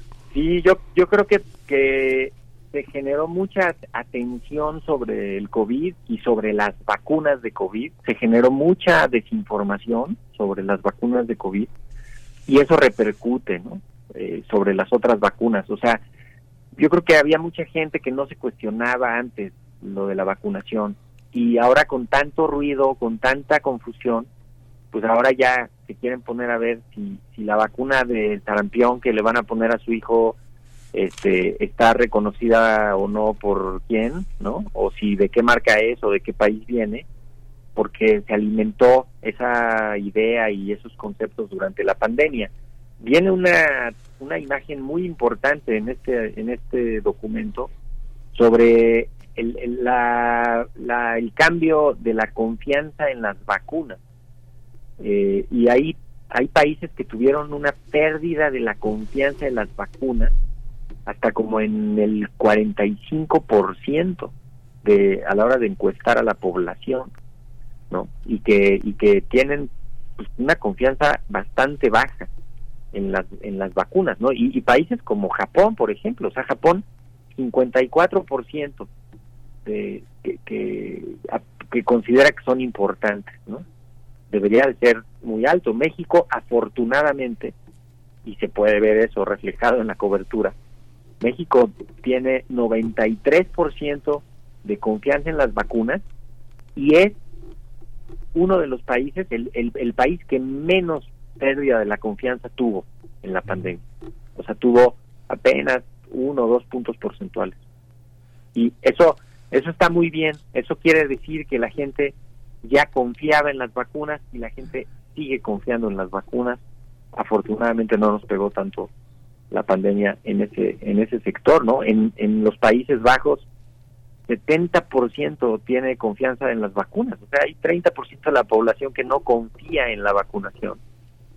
Y, y se redujo 20%, o sea, perdieron confianza con la pandemia y eso pues es eso es alarmante y desde luego pues los datos de por primera vez en 20 años aumentó el, el número de infantes que tienen cero dosis de vacuna. Este número lo habíamos estado bajando, bajando, bajando, bajando y por primera vez subió. Eso es una desgracia, ¿no? por supuesto, doctor Mauricio. Eh, sería interesante, eh, pues, observar un poquito más de cerca en qué, en qué se basa esa confianza que se ha construido por décadas, ¿no? Son décadas ya eh, de, de, un esquema de vacunación, de un cumplimiento de jornadas, de jornadas públicas, y a eso voy, pues, ¿qué le toca, digamos, cómo, cómo pensar esta situación que es, que es, eh, que es tan importante, eh, lo, que, lo que arroja este reporte de UNICEF, em, ponerlo en términos de lo que ahora se tiene que hacer, de lo que, de las vías que hay que empezar a trazar una vez más para construir esos puentes de confianza, para acercarnos también a romper un poco con esas inercias, no sé si son inercias, a veces sí en algún punto, pero otras también provocadas de, de desabasto de ciertos materiales, de, de ciertos insumos para que una campaña de vacunación tenga lugar, para que las vacunas lleguen a donde tienen que llegar y a donde habían llegado.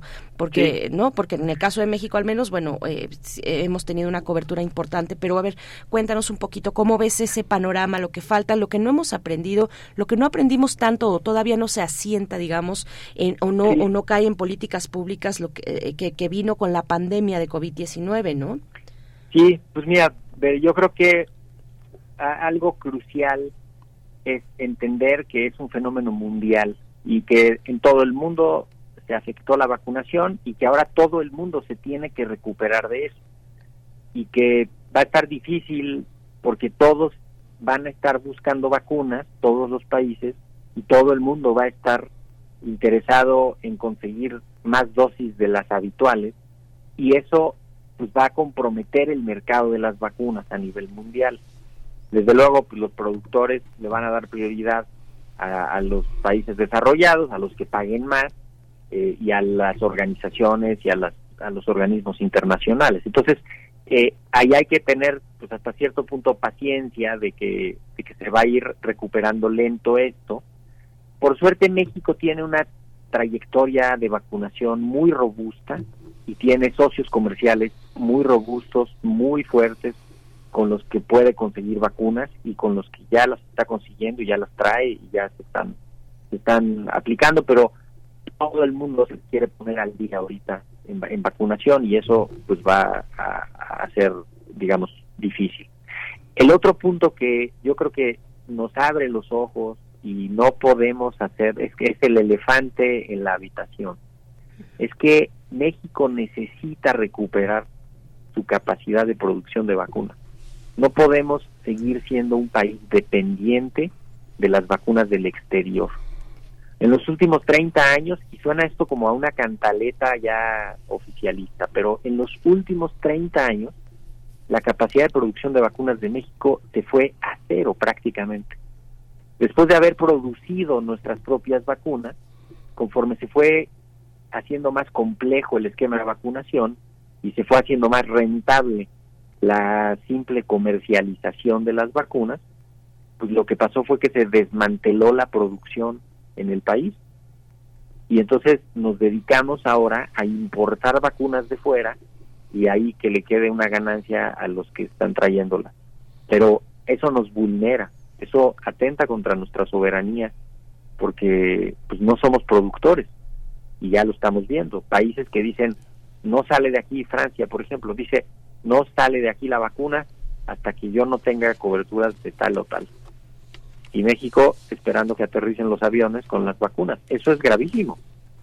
Necesitamos una política pública agresiva para promover la inversión, para facilitar la, la inversión en biotecnología y para que se animen los privados y los públicos a hacer esfuerzos que terminen en la, en la producción de vacunas. O sea, no podemos seguir con, con esta dependencia del exterior. Esos son dos, dos puntos que no podemos perder de vista ahorita. Sí, totalmente. Ya nos tenemos que despedir, Mauricio, pero finalmente, ¿cuál es la enfermedad que mayor este, eh, urgencia tiene de que evitemos esa dependencia? ¿Cuál sería este, la vacuna más urgente? Pues yo diría ahorita sarampión, ah. porque además con los brotes que ha habido en todo el mundo, en varios países, porque dejaron de vacunar y porque no hubo vacunas, sarampión, hay que, hay que ponerle mucha atención. Eh, y, y, la vacuna hexavalente o la pentavalente, que pues, al final te desprotege y no la pones, te queda desprotegido de varias, ¿no? O sea, este, difteria, tétanos, tosferina, polio, hemófilus, influenza, esas. Pero ahorita sí, foco rojo, sarampión, hay que hacer algo al respecto. Eh, y, después pues ya todas las de la las de la penta o la hexavalente para niños. Para sí para los menores de para los menores de 5 años. Ahorita el foco es ese no los menores de 5 y, y, eventualmente pues, poner al día con papiloma que también el informe este de UNICEF dice que siete de cada nueve niñas no tienen ninguna dosis de vacuna contra el papiloma. Eso es eso es terrible y es en parte pues, porque no hay productores de esta vacuna. Entonces, pues no hay disponible. Siete de cada nueve. Pues sí. Eh, gracias, eh, como siempre, querido Mauricio, doctor eh, Mauricio Rodríguez Álvarez. Hay comentarios como cada que, nos acompañas, comentarios que ojalá también en algún momento alguno te sea eh, de, inspiración también para escucharlo en Hipócrates 2.0 y donde, donde estaremos reuniéndonos también ahí para, para escuchar temas de salud y de investigación y de sociedad también, ¿no? Que tienen que ver con, muchísimo gusto. De hecho, hoy vamos a hablar sobre una actualización de MPOX, de la viruela cínica. este, a las seis de la tarde los esperamos aquí mismo en esta frecuencia y estamos preparando el tema para hablar justamente sobre sobre este informe de UNICEF y sobre la, Semana Mundial de Vacunación. Les mando un abrazote. Igualmente, Mauricio, gracias. Otro de vuelta, muchas gracias, doctor Mauricio Rodríguez Álvarez. Nosotros vamos con música, ¿no? Ya nos vamos directo al corte, pero antes de despedirnos de Radio Nicolaita, gracias por su escucha. Pues sí, estos temas, eh, acérquense a, a, Radio UNAM a escuchar Hipócrates 2.0 con el doctor Mauricio Rodríguez Álvarez. Gracias, Radio Nicolaita. Nosotros seguimos aquí en primer movimiento. Volvemos después del corte. Encuentra la música de primer movimiento día a día en el Spotify de Radio UNAM y agréganos a tus favoritos.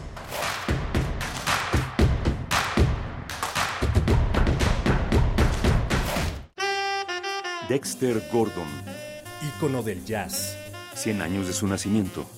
Aunque su libro favorito era El hombre de Mazapán, de J.P. Donlevy, Dexter varias veces dijo que consideraba Los Miserables de Víctor Hugo como una representación de su vida. Poco antes de su muerte, entregó su ejemplar, que siempre tenía junto a él, a Bruce Wright, poeta y defensor de todos los derechos legales de muchos músicos de jazz. Dexter creía que el jazz, es decir, esta forma de vida, es la manera de interpretar el mundo a través de la lente humanizadora de la experiencia estética enraizada en la tradición musical, la familia, la historia, la comunidad y el desarrollo del intelecto creativo y la imaginación, receptivos a los ritmos y retos continuos de la vida cotidiana. Dexter Gordon 96.1 FM Radio UNAM Experiencia Sonora Hola, Juan. Hola, Oscar. ¿Ya te has dado cuenta que llevamos mucho tiempo juntándonos en esta transmisión? Y ahora nos juntamos para hacer este promocional de nuestro propio programa. Sí, hombre, en esta ocasión no es así un encuentro casual. Las Esquinas del Azar, todos los martes a las 10 a.m. y retransmisión los sábados a las 4 p.m. por el 96.1 de FM. Radio UNAM Experiencia Sonora. Música que sensibiliza la vida. Asómate a su mundo. Panorama del Jazz con Roberto Aimes. Lunes a viernes a las 19 horas por el 96.1 de FM. Radio UNAM. Experiencia sonora a Pepe, el presupuesto participativo. Ahora debes registrarte para votar por internet y elegir los proyectos y a las personas que enchularán tu colonia. Descarga la app del ISMC y captura tu credencial para votar por ambos lados. Revisa que tus datos estén bien. haremos una prueba biométrica facial. Recibirás una clave por correo electrónico y por SMS. Recuerda que podrás registrarte para votar por internet del 13 al 26 de abril. Así de fácil es votar por internet. Conoce más en www.ism.mx. Apasionate, vota y enchula tu colonia. Instituto Electoral Ciudad de México. La piedra el activo afectan tu cerebro, te matan las neuronas y son muy adictivos. Yo sé lo que te digo, pues he sido testigo. Piensa más en tu gente, tu vida y tus amigos. Escucha lo que te digo, pues es verdad. El negocio de la droga es algo que termina mal. Escucha bien, hermano, porque esto te hace daño. El negocio de la droga es algo que termina mal. Esto siempre acaba mal, acaba mal. Esto siempre acaba mal. Si necesitas ayuda, llama a la línea de la vida 800-911-2000. La ciencia que somos. La ciencia que somos. Iberoamérica al aire. Descubre la ciencia que está presente en tu día a día a través de cápsulas, reportajes, entrevistas y reportes en vivo. Viernes de 10 a 11 horas por el 96.1 FM. La ciencia que somos. Iberoamérica al aire. Una coproducción de Radio UNAM y las direcciones de divulgación de la ciencia y de las humanidades. Aire recibes, metal vibrante brisa que orienta a los extraviados y estremece a los amorosos. La música para trompeta, salsa, jazz, balada, está en Viento de bronce. Con Juan Arturo Brennan, lunes a viernes 6.40 de la mañana y 15 horas. Radio UNAM, experiencia sonora.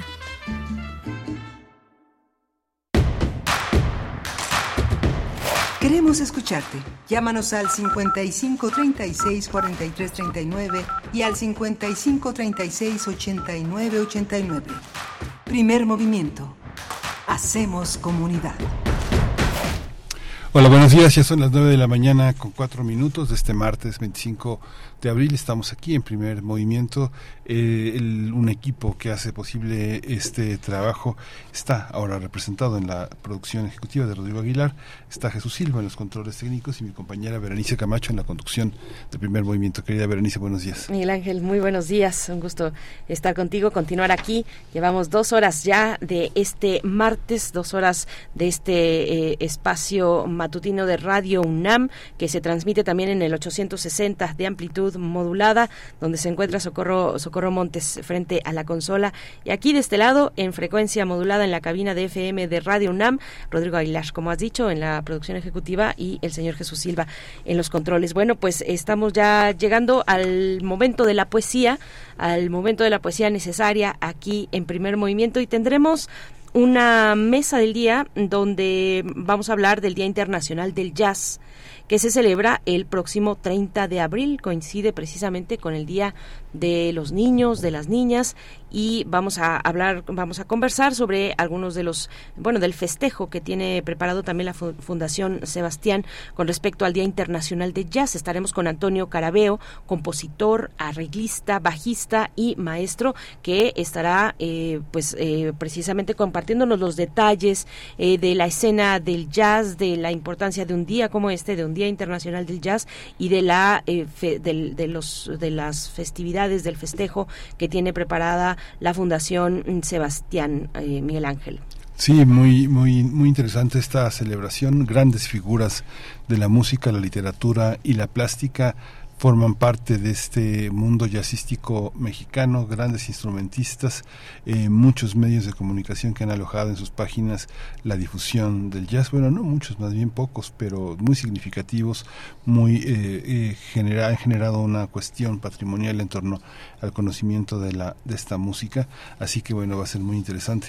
Vamos a tener tiempo lunar, tiempo lunar que es el tiempo lunar en el que eh, Guadalupe Alonso Coratela, eh, directora de la Casa Universitaria del Libro, reflexiona sobre la literatura. En este caso son los 20 años de la, eh, de la novela El Diablo Guardián.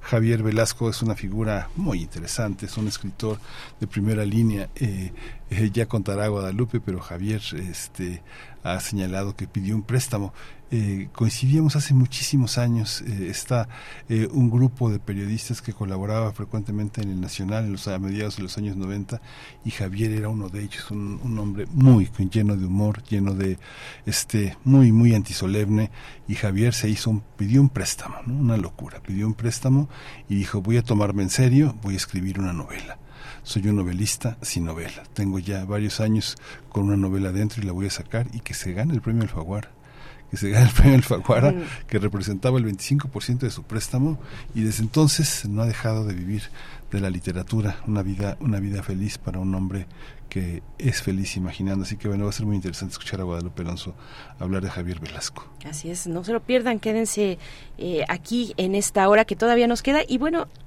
una cuestión es que este año también, eh, 2023, es el año en el que se cumplen 100 un centenario del primer libro de Borges. Creo que ya lo habíamos comentado por acá. Ah, sí, presencia de, de, Buenos Aires. Fulgor de Buenos Aires. Fervor de Buenos Fervor Aires. De Buenos Aires. Sí. Qué bonito, sí. Sí, ese libro eh, cumple 100 años y en, en, en, en, Argentina, naturalmente, que, que ya desde, desde que inició el año han estado eh, con distintas actividades de celebración, con distintos, eh, pues, revisiones, coloquios y, y, repasos de la obra de Borges y de este libro especialmente que lo publicó tan joven, bueno, a través de su padre, ¿no? ¿Te acuerdas que ya lo, no sé si lo comentamos al aire, fuera del aire, ¿verdad? Sí eh, Fervor de Buenos Aires. Bueno, pues otro de los de los libros que cumplen años, es, ese cumple 100 años, el de eh, Diablo Guardián cumple 20 de Javier Velasco y bueno, pues ahí estamos, contándoles los años a los libros porque nos dicen cosas, porque recordarlos es importante también eh, y porque forman parte de nuestra de nuestra historia y de nuestro presente, ¿no? Sí, es muy interesante. Además, Borges Poeta, eh, hace algunas semanas Berenice Camacho estaba muy, muy contenta porque había este recuperado y tenido una, una, nueva edición de la edición de la poesía completa de Jorge Luis Borges que es uno de los grandes hallazgos de la vida. Yo creo que este ir y venir todo el tiempo en la vida uh, con un gran poeta como él es algo muy significativo y bueno Fulgor de Buenos Aires. Además en los últimos en los últimos eh, años y semanas ha habido una un regreso a la figura del padre, ¿no? Que yo creo que también, uh -huh. gracias, digo, yo insisto mucho en el tema del feminismo porque además es algo que compartimos en nuestro en nuestro estudio personal, Berenice, Berenice Camacho y su servidor, es algo que ha abierto muchos horizontes. Yo creo que la figura del padre cuestionada por psicoanalistas, filósofos, antropólogos, ahora está en la cotidianidad revalorando una, una figura gracias a, a, la revaloración también de la perspectiva de género, a la epistemología feminista, permite también enfrentar de una manera mucho más crítica y mucho más sana, digamos, este, figuras tan poderosas como el padre. Así es, sí, sí. ¿Cómo, cómo, cómo lo ven ustedes? Bueno, pues les dejamos esas, esas referencias y un recordatorio nada más que, que, para que el día de hoy, porque hoy 25 y mañana 26 de abril, recuerden que tendrá lugar el segundo coloquio internacional Patrimonio Cultural Inmaterial, del cual hablamos ayer, sobre temas de propiedad cultural y apropiaciones eh, que, que, que coordina, organiza el Instituto de Investigaciones Sociales de la UNAM y en su canal 2 en el canal 2 del instituto ustedes podrán seguir la transmisión que empieza a las 10 de la mañana. Así es que no se lo pierdan, es una jornada larga de 10 de la mañana a 6 de la tarde el día de hoy y también mañana eh, en el canal de YouTube. Si no se pueden acercar al auditorio del Instituto de Sociales, pues acérquense a su canal 2 de YouTube. Eh, con ello nos vamos ya a la poesía. Es hora de Poesía necesaria. Pues una vez que hice, que decidí cuál es la poesía que, que, que, iba a compartir con ustedes, recordé que el día de ayer también Miguel Ángel les compartió algo de Rafael Cadenas, eh, pues por, por, por, razones obvias, porque está en, en boca de todo el mundo eh, interesado en la, en la literatura, dado que ha ganado el premio Cervantes 2022, que le fue entregado a este poeta venezolano, Rafael eh, Cadenas, y que eh, y, que precisamente les comparto ahora mmm, del libro del libro es eh, el libro se titula En una isla fue publicado en 1958 de ese libro de esa publicación de ese poemario vamos a escuchar el poema titulado You You, así como tú en inglés. Eh, Rafael Cadenas, bueno, pues enhorabuena, enhorabuena, qué emoción. Yo creo que nos da emoción eh, a todo, a toda Latinoamérica, a todo el Caribe y Latinoamérica, pues eh, que sea pues un, venezolano, un, poeta, un profesor también venezolano, el que el que esté ahí recibiendo un premio cuando pues todo el, el, el cuando el pueblo venezolano ha, ha, atravesado pues las las más complicadas, ¿no? Entonces vamos a hacer también puente musical porque les propongo escuchar un poco de jazz para así también hacer el puente con la mesa que viene después de la poesía eh, que en la cual hablaremos del Día Internacional del Jazz. Les propongo escuchar a Bad Bad Not Good, la canción que van a escuchar es Confessions y bueno, vámonos ya con el poema eh, You de Rafael Cadenas. Vamos con, con esto.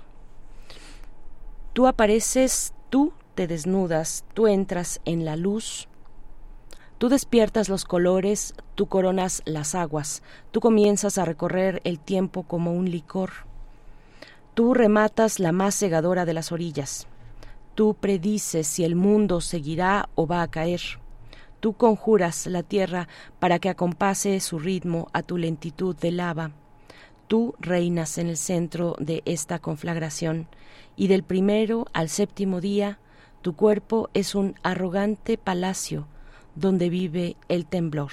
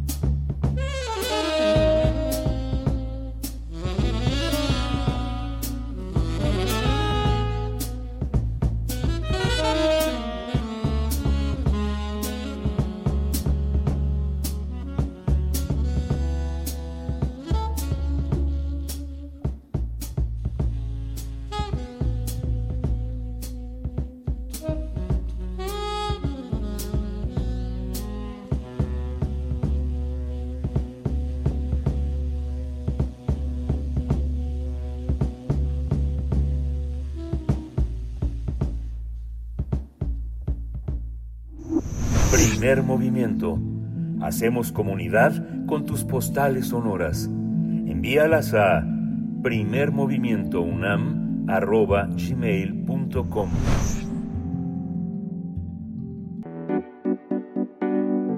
La mesa del día. El 30 de abril se celebrará el Día Mundial del Jazz. La aprobación de esta celebración se remonta a noviembre de 2011 durante la Conferencia General de la UNESCO.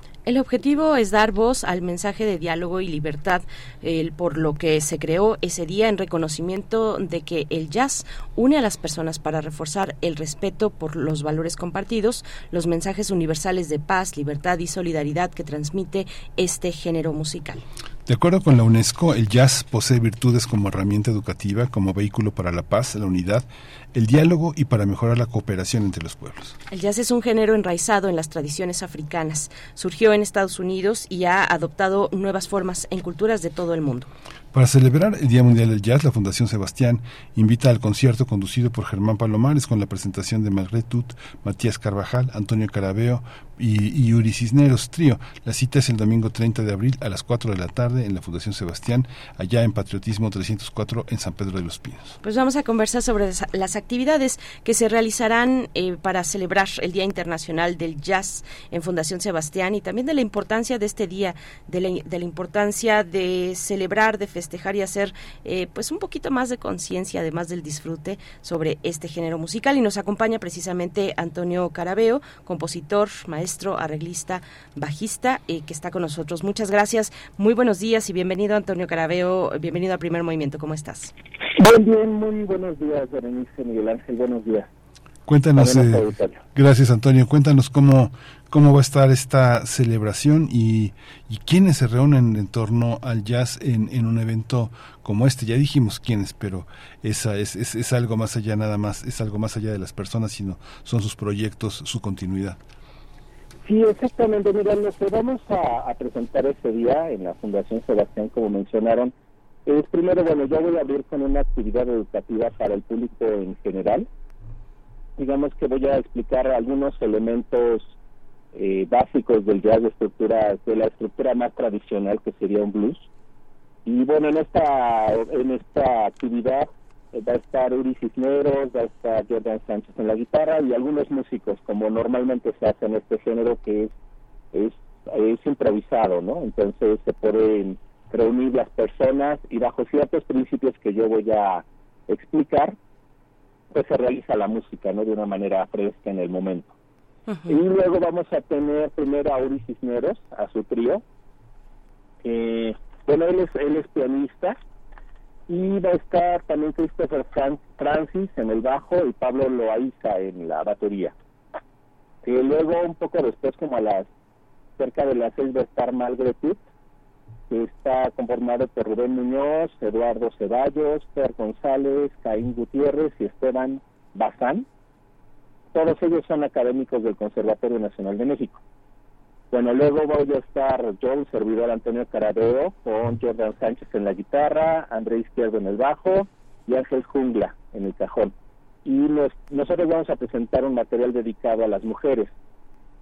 Y va a cerrar Matías Carvajal o Víctor Rincón en el bajo, Víctor Trejo en la batería y Jorge Retano en la guitarra. Y bueno, su, digamos, su música está más conformada a la fusión, al world music. Y bueno, ese es el programa. Terminamos como a las 8, 8 de la noche aproximadamente. Eh, Antonio Carabeo, bueno, eh, antes de avanzar con la charla, me, me, da curiosidad de saber, pues, cómo, cómo ves al gremio, ¿Cómo ves al gremio en estos, en estos momentos? Al gremio en, en, en México, por supuesto, en, en, en las, en, las ciudades pues capitales de los estados, ¿no? Por, por supuesto en la capital del país. ¿Cómo ves al gremio? ¿Cómo ves, por ejemplo, la participación de mujeres, ¿no? Ustedes hacen un homenaje eh, con Antonio Carabeo Project, a, un homenaje a, a, a las mujeres.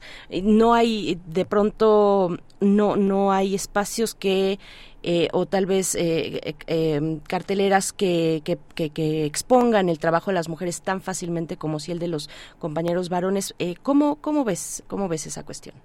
Ah, pues mira, es una cuestión un poco, digamos, eh, me atrevería a decir, pobre en cuanto a espacios. O sea, existen sitios que presentan música, por ejemplo, aquí en la Ciudad de México. Sin embargo, creo que la oferta eh, es, es bastante. O sea, hay mucha gente que creamos música y los espacios, sin embargo, son limitados, ¿no? Por eso, por ejemplo, la Fundación Sebastián eh, es uno de los espacios que abre a, las nuevas propuestas eh, sus puertas, ¿no? Entonces, eh, eso es lo que yo he observado en algunos lugares de, digamos, de, de la República. Son foros pequeños, digamos, lo que lo que hay disponible para esta para esta música y pero bueno, los, ahora sí que los esfuerzos creativos, los esfuerzos de interpretación siempre son válidos donde se, donde se puedan dar, ¿no? Donde se preste a dar. Entonces, digamos que es una escena, yo la veo, es una escena activa, digamos, con cero apoyo eh, del gobierno y, y con pocos espacios. Y sin embargo, viva, ¿no? Es curioso. Y en la segunda parte de la pregunta con respecto a la a lo de las mujeres, bueno, hay un grupo, hay un grupo de gente joven en particular y también alguna gente ya este, consagrada, digamos, eh, que está haciendo cosas. Pero básicamente yo lo veo en la gente, mujeres jóvenes y, y también mucho con esta asociación del jazz, curiosamente que se hace en México con los con la música del son veracruzano, de, de la música veracruzana tradicional. Eso por ahí es por donde yo veo mucha actividad y también en, en, géneros de fusión ya está con el pop, jazz pop, si se puede decir eh, algo así. La música popular es por ahí por donde yo veo el movimiento de, de las de las mujeres que hacen jazz. Sí.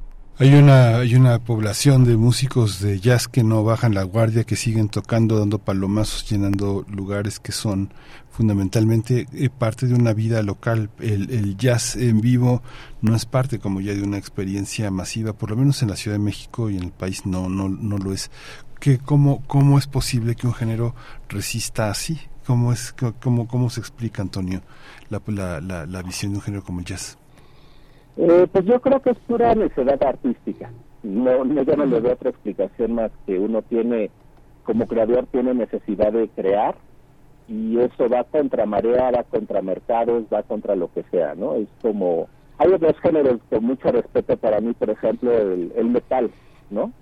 Es un género pequeñito, es un género que nunca ha llegado ni nunca llegará a espacios, este, digamos, masivos, y sin embargo tiene también 50 años de, de estar latiendo en la ciudad, en, todo en todo México, ¿no? Y en el mundo, de hecho. Entonces, bueno, yo comparo este tipo de géneros eh, a, ese tipo de, de géneros que están arraigados por la necesidad de los artistas. Simplemente es eso, ¿no? Haya o no dinero, haya o no difusión, está vivo porque en, la, en, el corazón humano está, está la creatividad, entonces de eso depende. Y a la gente nos gusta la música, entonces mientras haya esa necesidad y esa necesidad, eh, existirán géneros eh, Antonio, eh, sí, la necesidad del público, ¿no? También precisamente de, de, seguir, de, de, aportar, de estar acompañando a sus, a, sus bandas, a las bandas locales o nacionales o internacionales. Eh, ahora que mencionas el metal, también es curioso. Bueno, es que es que son eh, seguidores público, público pues muy fiel, ¿no? Que van incluso a condiciones extremas, como algunos, algunos escenarios, algunos conciertos. De pronto algunos conciertos sí tienen unas condiciones extremas, o será que ya este, estoy dejando de ser tan joven, pero, pero, pero ahí está la gente, ¿no? Está la gente apoyando, está el público apoyando a las bandas, se hacen muchos esfuerzos, alianzas para que lleguen, en el caso del metal, ¿no? Eh, eh, para que vengan bandas de, de otros lugares, bandas legendarias. Creo que hay un momento interesante con el metal.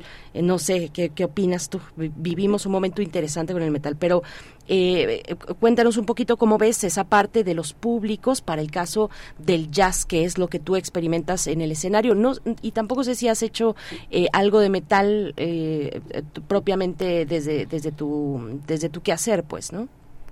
Sí, no, definitivamente no. Siempre he respetado mucho esa música, pero eh, y, me gusta algún tipo de, música, ¿no? Además son excelentes músicos. O sea, es, eh, el virtuosismo, eh, la dedicación es impresionante de ellos, o sea, todos mis respetos, yo no, no lo he hecho, ¿verdad? Y bueno, es por, una, por un gusto estético, nada más, no, no es por, no es por otra cosa.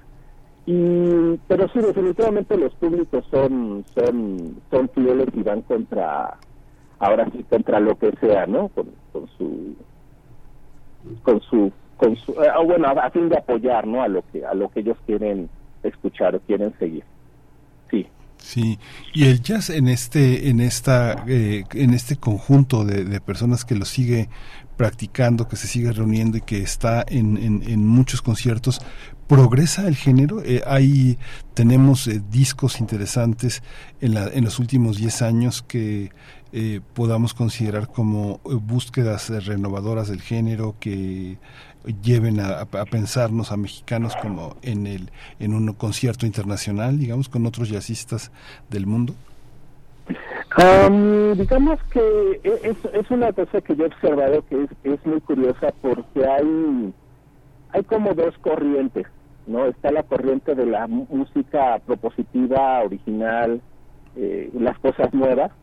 De hecho podría mencionar eh, que no es completo pero es un esfuerzo muy válido eh, el periodista Antonio Malacara eh, saca eh, frecuentemente una enciclopedia donde él va compilando muchos de los esfuerzos precisamente discográficos que se están haciendo. no Ahorita está en, no me recuerdo si es la segunda o la tercera edición, y él es el que hace ese esfuerzo de, reunir. Eh, repito, no es el no es el total, pero es un muy, muy, muy buen porcentaje de las cosas que se están haciendo.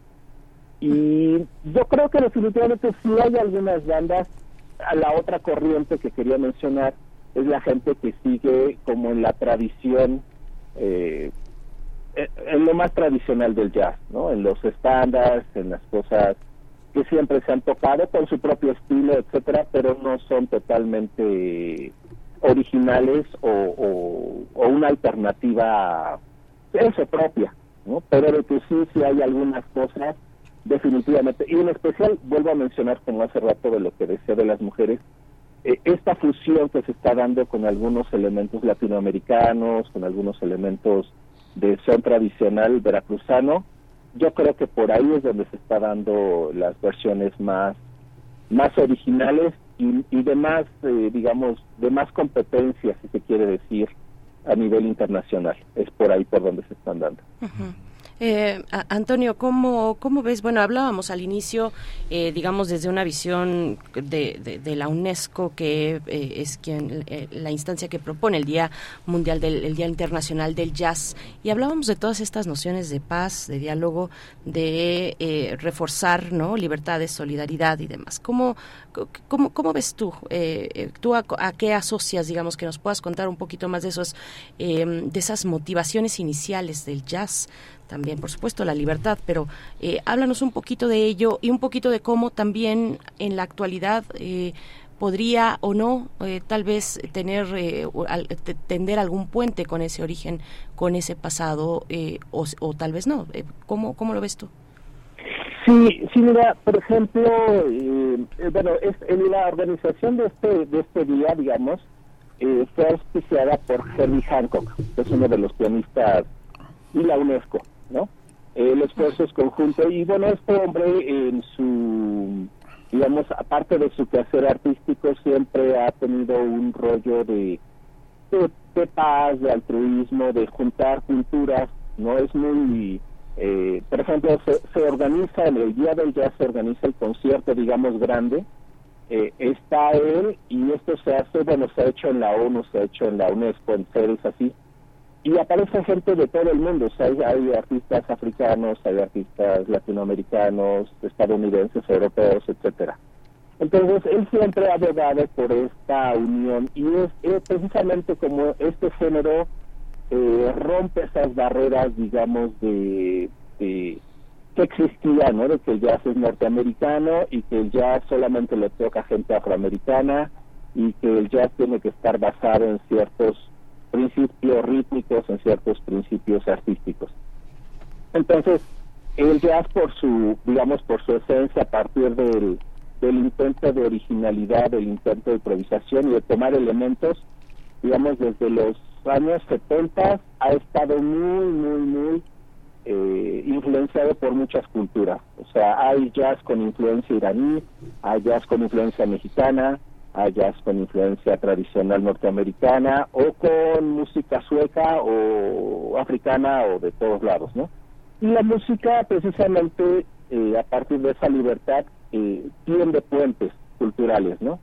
Por ejemplo, ahora lo que nosotros vamos a hacer, ah, o sea, todos tenemos diferente, diferentes antecedentes educativos, diferentes antecedentes económicos o, sociales o de cualquier tipo, siendo todos mexicanos y siendo todos como somos. Eh, y, al final eso no importa, la música nos une. Entonces, eso es, ese es el espíritu de, pues, de la UNESCO, de Herbie Hancock, de este pianista, y, en general ese es el intento. De hecho, ese día, el Día Mundial del Jazz, se organizan, eh, bueno, ahorita están registrados más de 250 eventos en todo el mundo.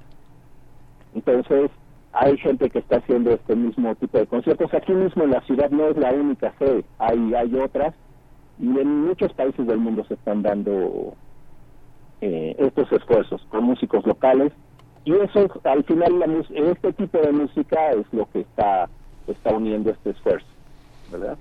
Ese es el puente de y, la unión a través de esos valores, ¿no? De, comunicación, de, compartir la música con el público entre mismos músicos, pero ese es el ese es el espíritu de, de este día celebrarlo en México, ¿qué, qué alcances que piensas que puede tener, Antonio?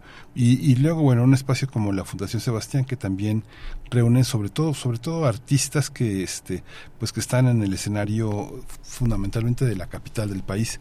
¿Qué, qué es lo que esperas eh, después, eh, cuando amanezcamos el lunes? ¿Cómo, ¿Cómo se amanece después de un Día Internacional del Jazz? Ah, pues mira, es un, es un esfuerzo modesto porque decimos lo mismo, no no hay un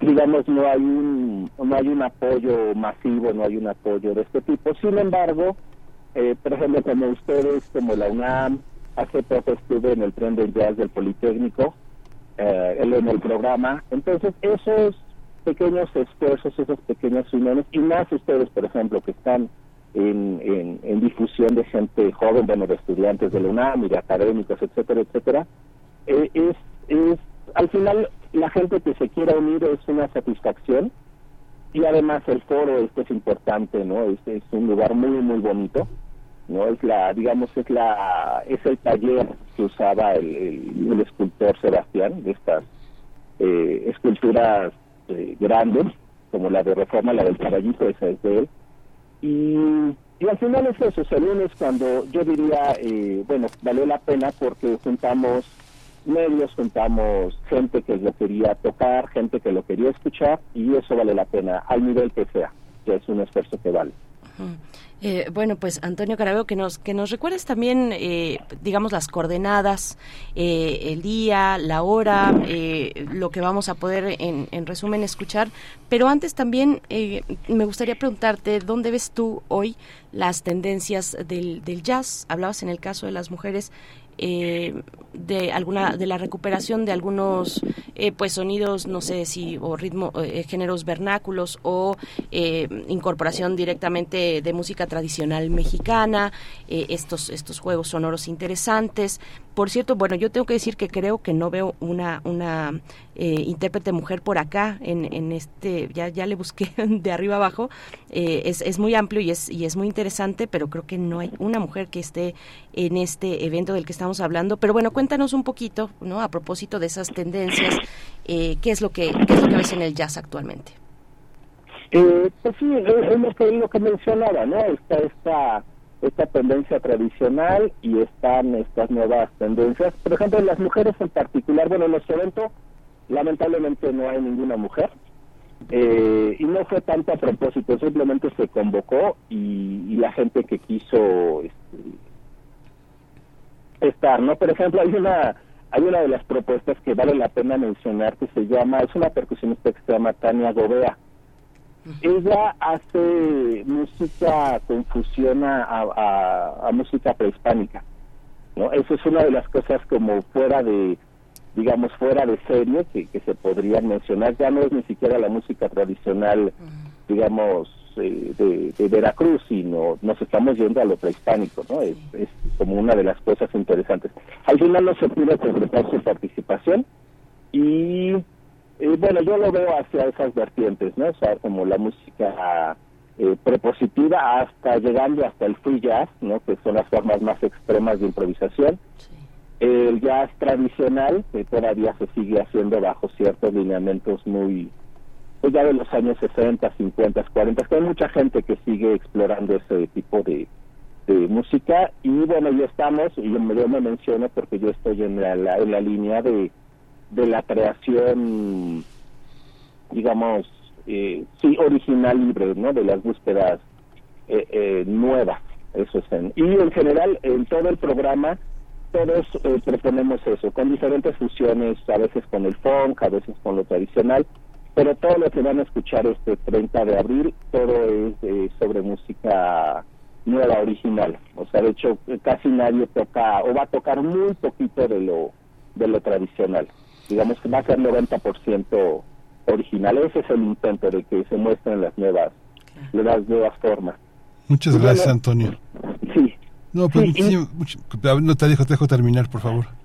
Ah, no, eh, eh otra, el otro punto es mencionar de que esto bueno, es en la Fundación Sebastián, en la Avenida Patriotismo 304, sí. en San Pedro de los Pinos. Está muy cerca, bueno, se puede caminar del metro San Pedro de los Pinos, de la línea naranja, se puede caminar del metro Patriotismo, también es línea naranja, y está, digamos, en medio de esas dos, de esas dos líneas. No hay estacionamiento, pero se pueden estacionar en la colonia San Pedro de los Pinos, que es una colonia muy tranquila y muy bonita, eh, y más en, domingo en la tarde no van a tener ningún problema.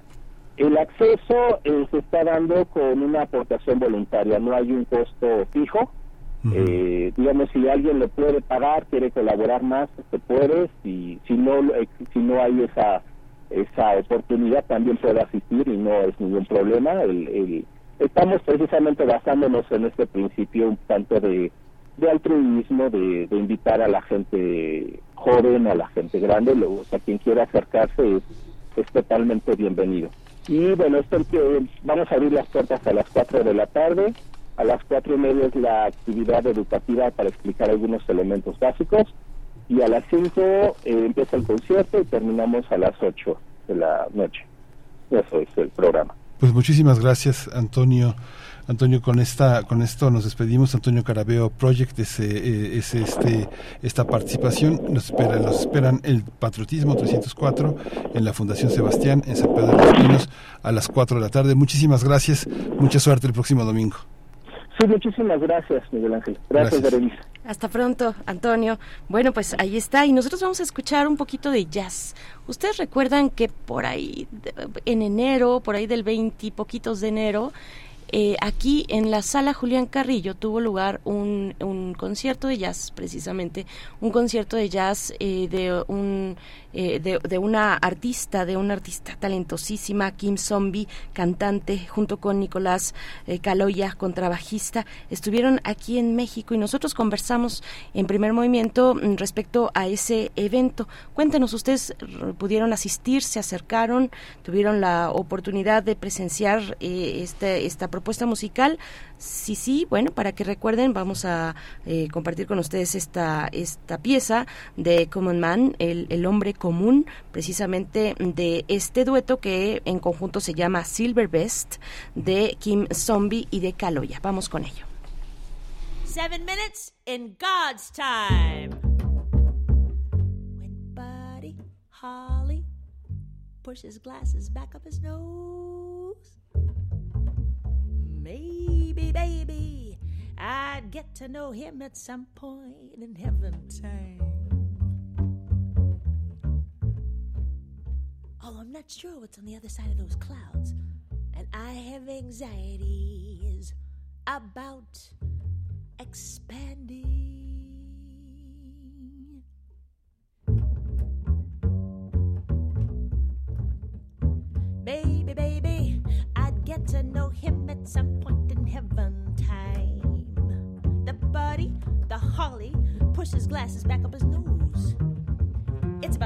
Some sort of box, maybe, baby.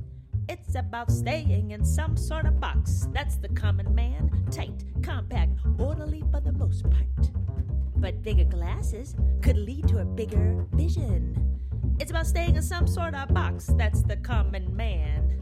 Tight, compact, orderly for the most part.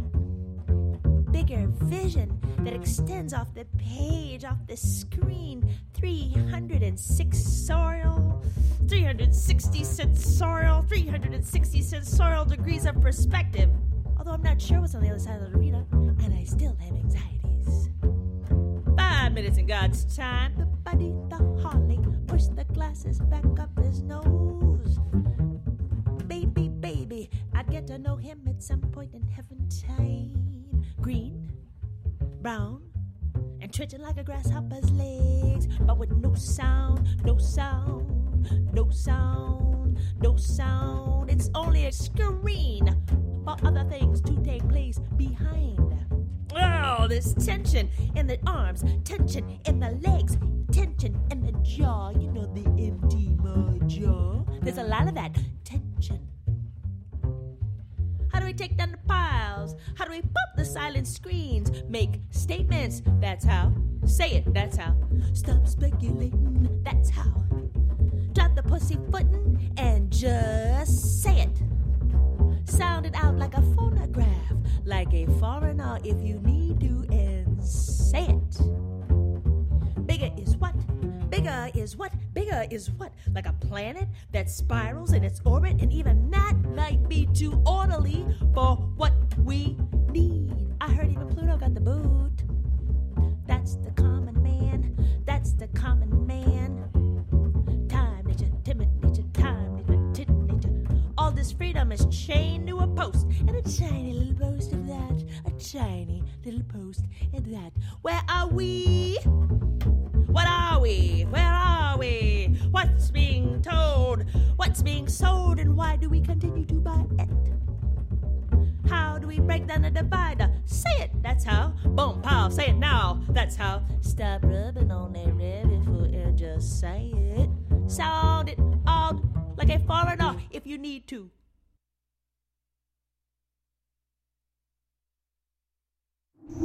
Primer movimiento.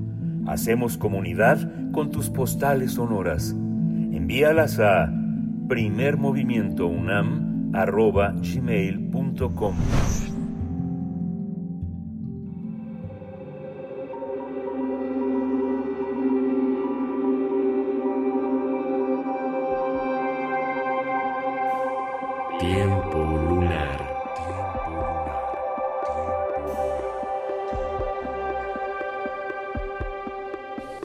Tenemos con nosotros ya en la línea este tiempo lunar, que son eh, los 20 años del Diablo Guardián de Javier Velasco, en la lectura, en la interpretación de Guadalupe Alonso Coratela, directora de la Casa Universitaria del Libro de la UNAM, a quien le doy la bienvenida. Querida Guadalupe, bu- buenos días. Bueno, buenos días. Gracias, buenos Bienvenida. días. Siempre un gusto hablar contigo. Gracias, Guadalupe. Cuéntame, cuéntame todo. ¿Cómo estás? Bien, todo bien. Eh, como ya lo anunciaste, vamos a tener a, a Javier Velasco este mañana, Mañana. a las seis de la tarde en la Casa Universitaria del Libro. Y bueno, pues hoy preparé algo sobre eh, su novela El Diablo Guardián. Te escuchamos. Entonces, eh, pues yo creo que Javier Velasco es uno de los escritores más queridos y admirados en la escena contemporánea en México eh, y lo ha sido desde hace muchos años, ¿no? Es autor, entre otros libros, de del Diablo Guardián, que se publicó en 2003 y ganó el premio Alfaguara. La novela cumple 20 años y pues muchos libros pueden cumplir 20 años, pero en este caso con más de medio millón de ejemplares vendidos. O sea que es un libro que ha pasado por muchas generaciones. Eh, es un libro que en su momento Carlos Fuentes se refirió a él como la gran novela latinoamericana.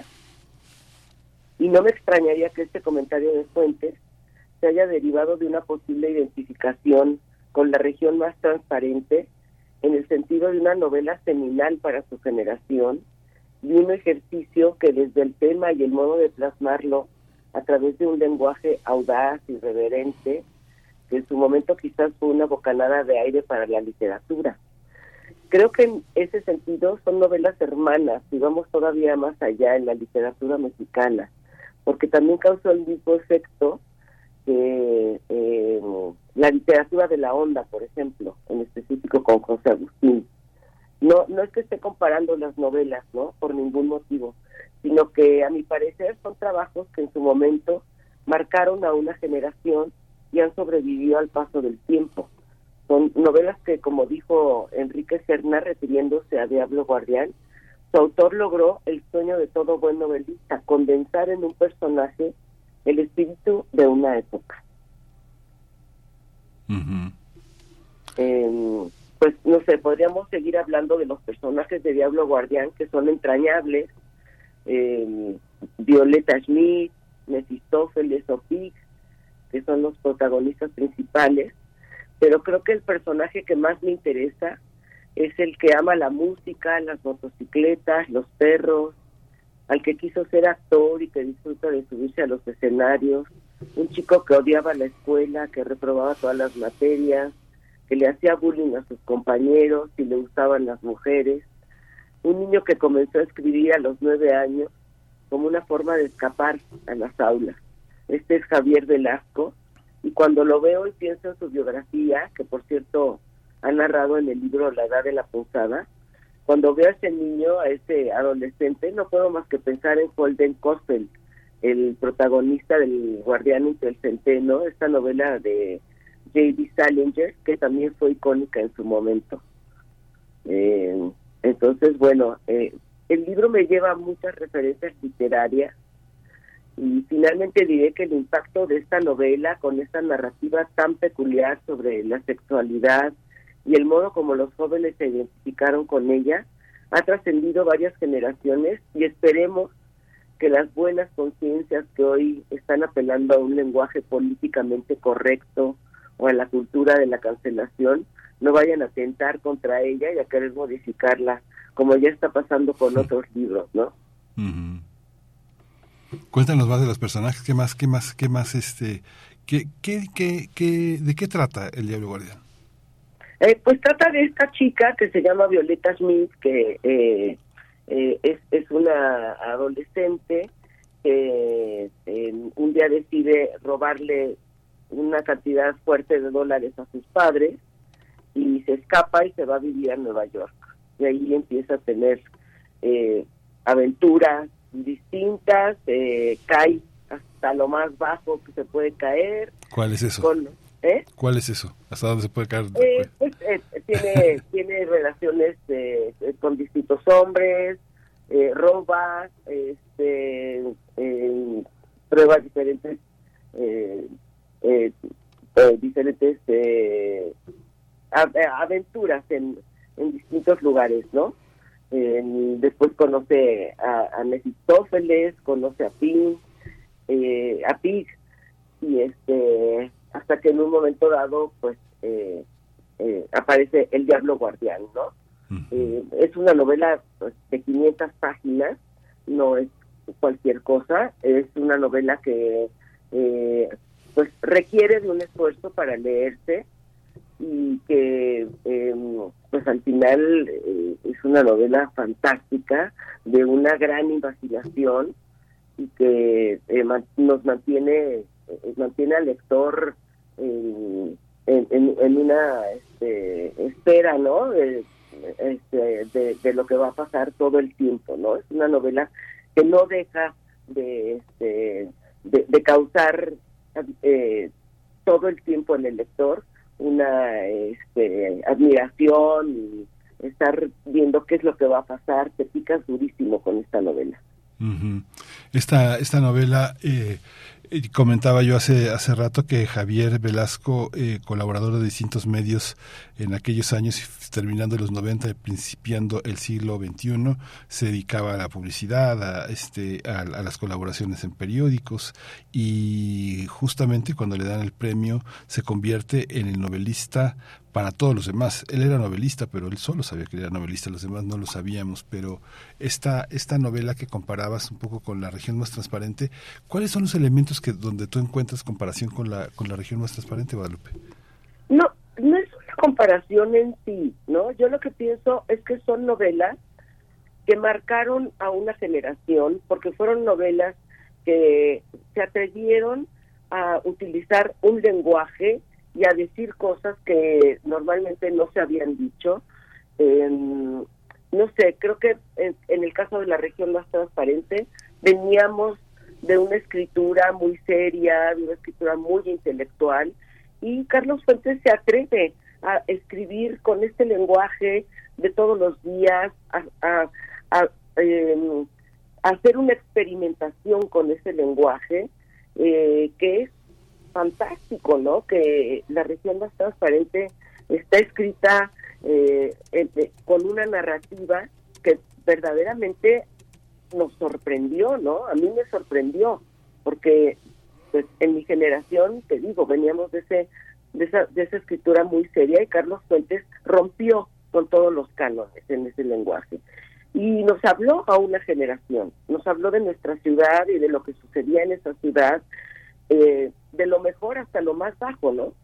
Este, eh, y creo que eh, Javier Velasco hace lo mismo con Diablo Guardián, le habla a una generación y usa el lenguaje del momento de los chavos y ese lenguaje lo lleva a su máxima expresión. Entonces creo que en ese sentido es que son novelas eh, que pueden ser, como ya dije, hermanas, ¿no?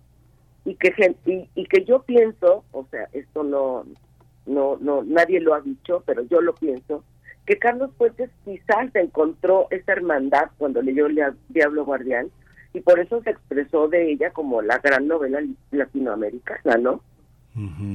Sí, sí, digo, además eran eran compañeros de editorial, este, en ese momento, este, y, mira, creo que lo mismo pasó con José Agustín, ¿no? José Agustín y algunos otros escritores de la onda también lograron eso. Sí. Entonces son tres generaciones, la de Carlos Fuentes, la de José Agustín y la de eh, y la de Javier, que, que le han dado al clavo, digamos, a, eh, a expresarse, a tener una escritura que atrapa a una generación. ¿No? La novela de... Y son novelas que han trascendido en el tiempo, las tres, que se siguen leyendo y pues eh, se siguen admirando. Entonces, bueno, pues quiere decir que sí, eh, son, es, es una escritura que encontró el momento preciso para eh, para eh, eh, para, para, para, para eh, llegar a un público eh, pues que estaba casi casi pidiendo no una novela de esa, de, de ese tipo. Sí. Pues mañana a las seis de la tarde Javier normalmente se presenta solo no no este no requiere de presentadores así que en la casa universitaria del libro ahí en este en Orizaba y Puebla es el, son las coordenadas para llegar a esa hermosa casa que tú tienes bajo el resguardo ese ese ese resguardo maravilloso que da la UNAM en ese en ese espacio de la colonia Roma Guadalupe. Te agradecemos mucho tiempo dentro de 15 días. Sí, eh, nada más un, un, comentario. Sí lo va a presentar José Luis Martínez y voy a ah, estar yo con Ah, claro, es que está, el viejo amigo del Nacional. este José Luis se encargaba con Guadalupe Pereira de hacer la, la sección de espectáculos de ese periódico, de ese periódico oficial, que ya, ya sabes que ya no necesitamos periódicos oficiales ni agencias oficiales, pero bueno, vamos a recordar viejos tiempos. Muchas gracias, Guadalupe Coratela. Gracias a ti, Miguel Ángel. Hasta Hasta luego. Nos vamos ya, nos vamos con la selección de, de, de Morales, eh, con la pieza de los hermanos Rincón, Caballito de Mar. Nos escuchamos el día de mañana, quédese, con, quédese en la programación de Radio UNAM, esta experiencia sonora. Esto fue Primer Movimiento, El Mundo desde la Universidad.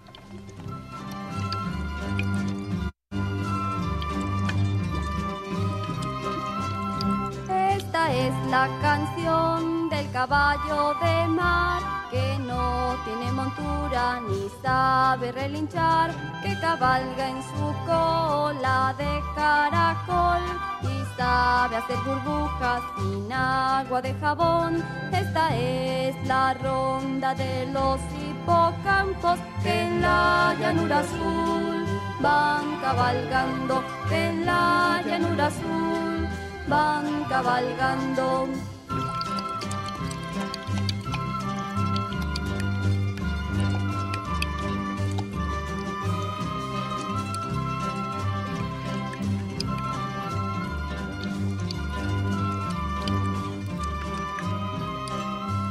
Caballitos de mar de todos colores con la finalidad.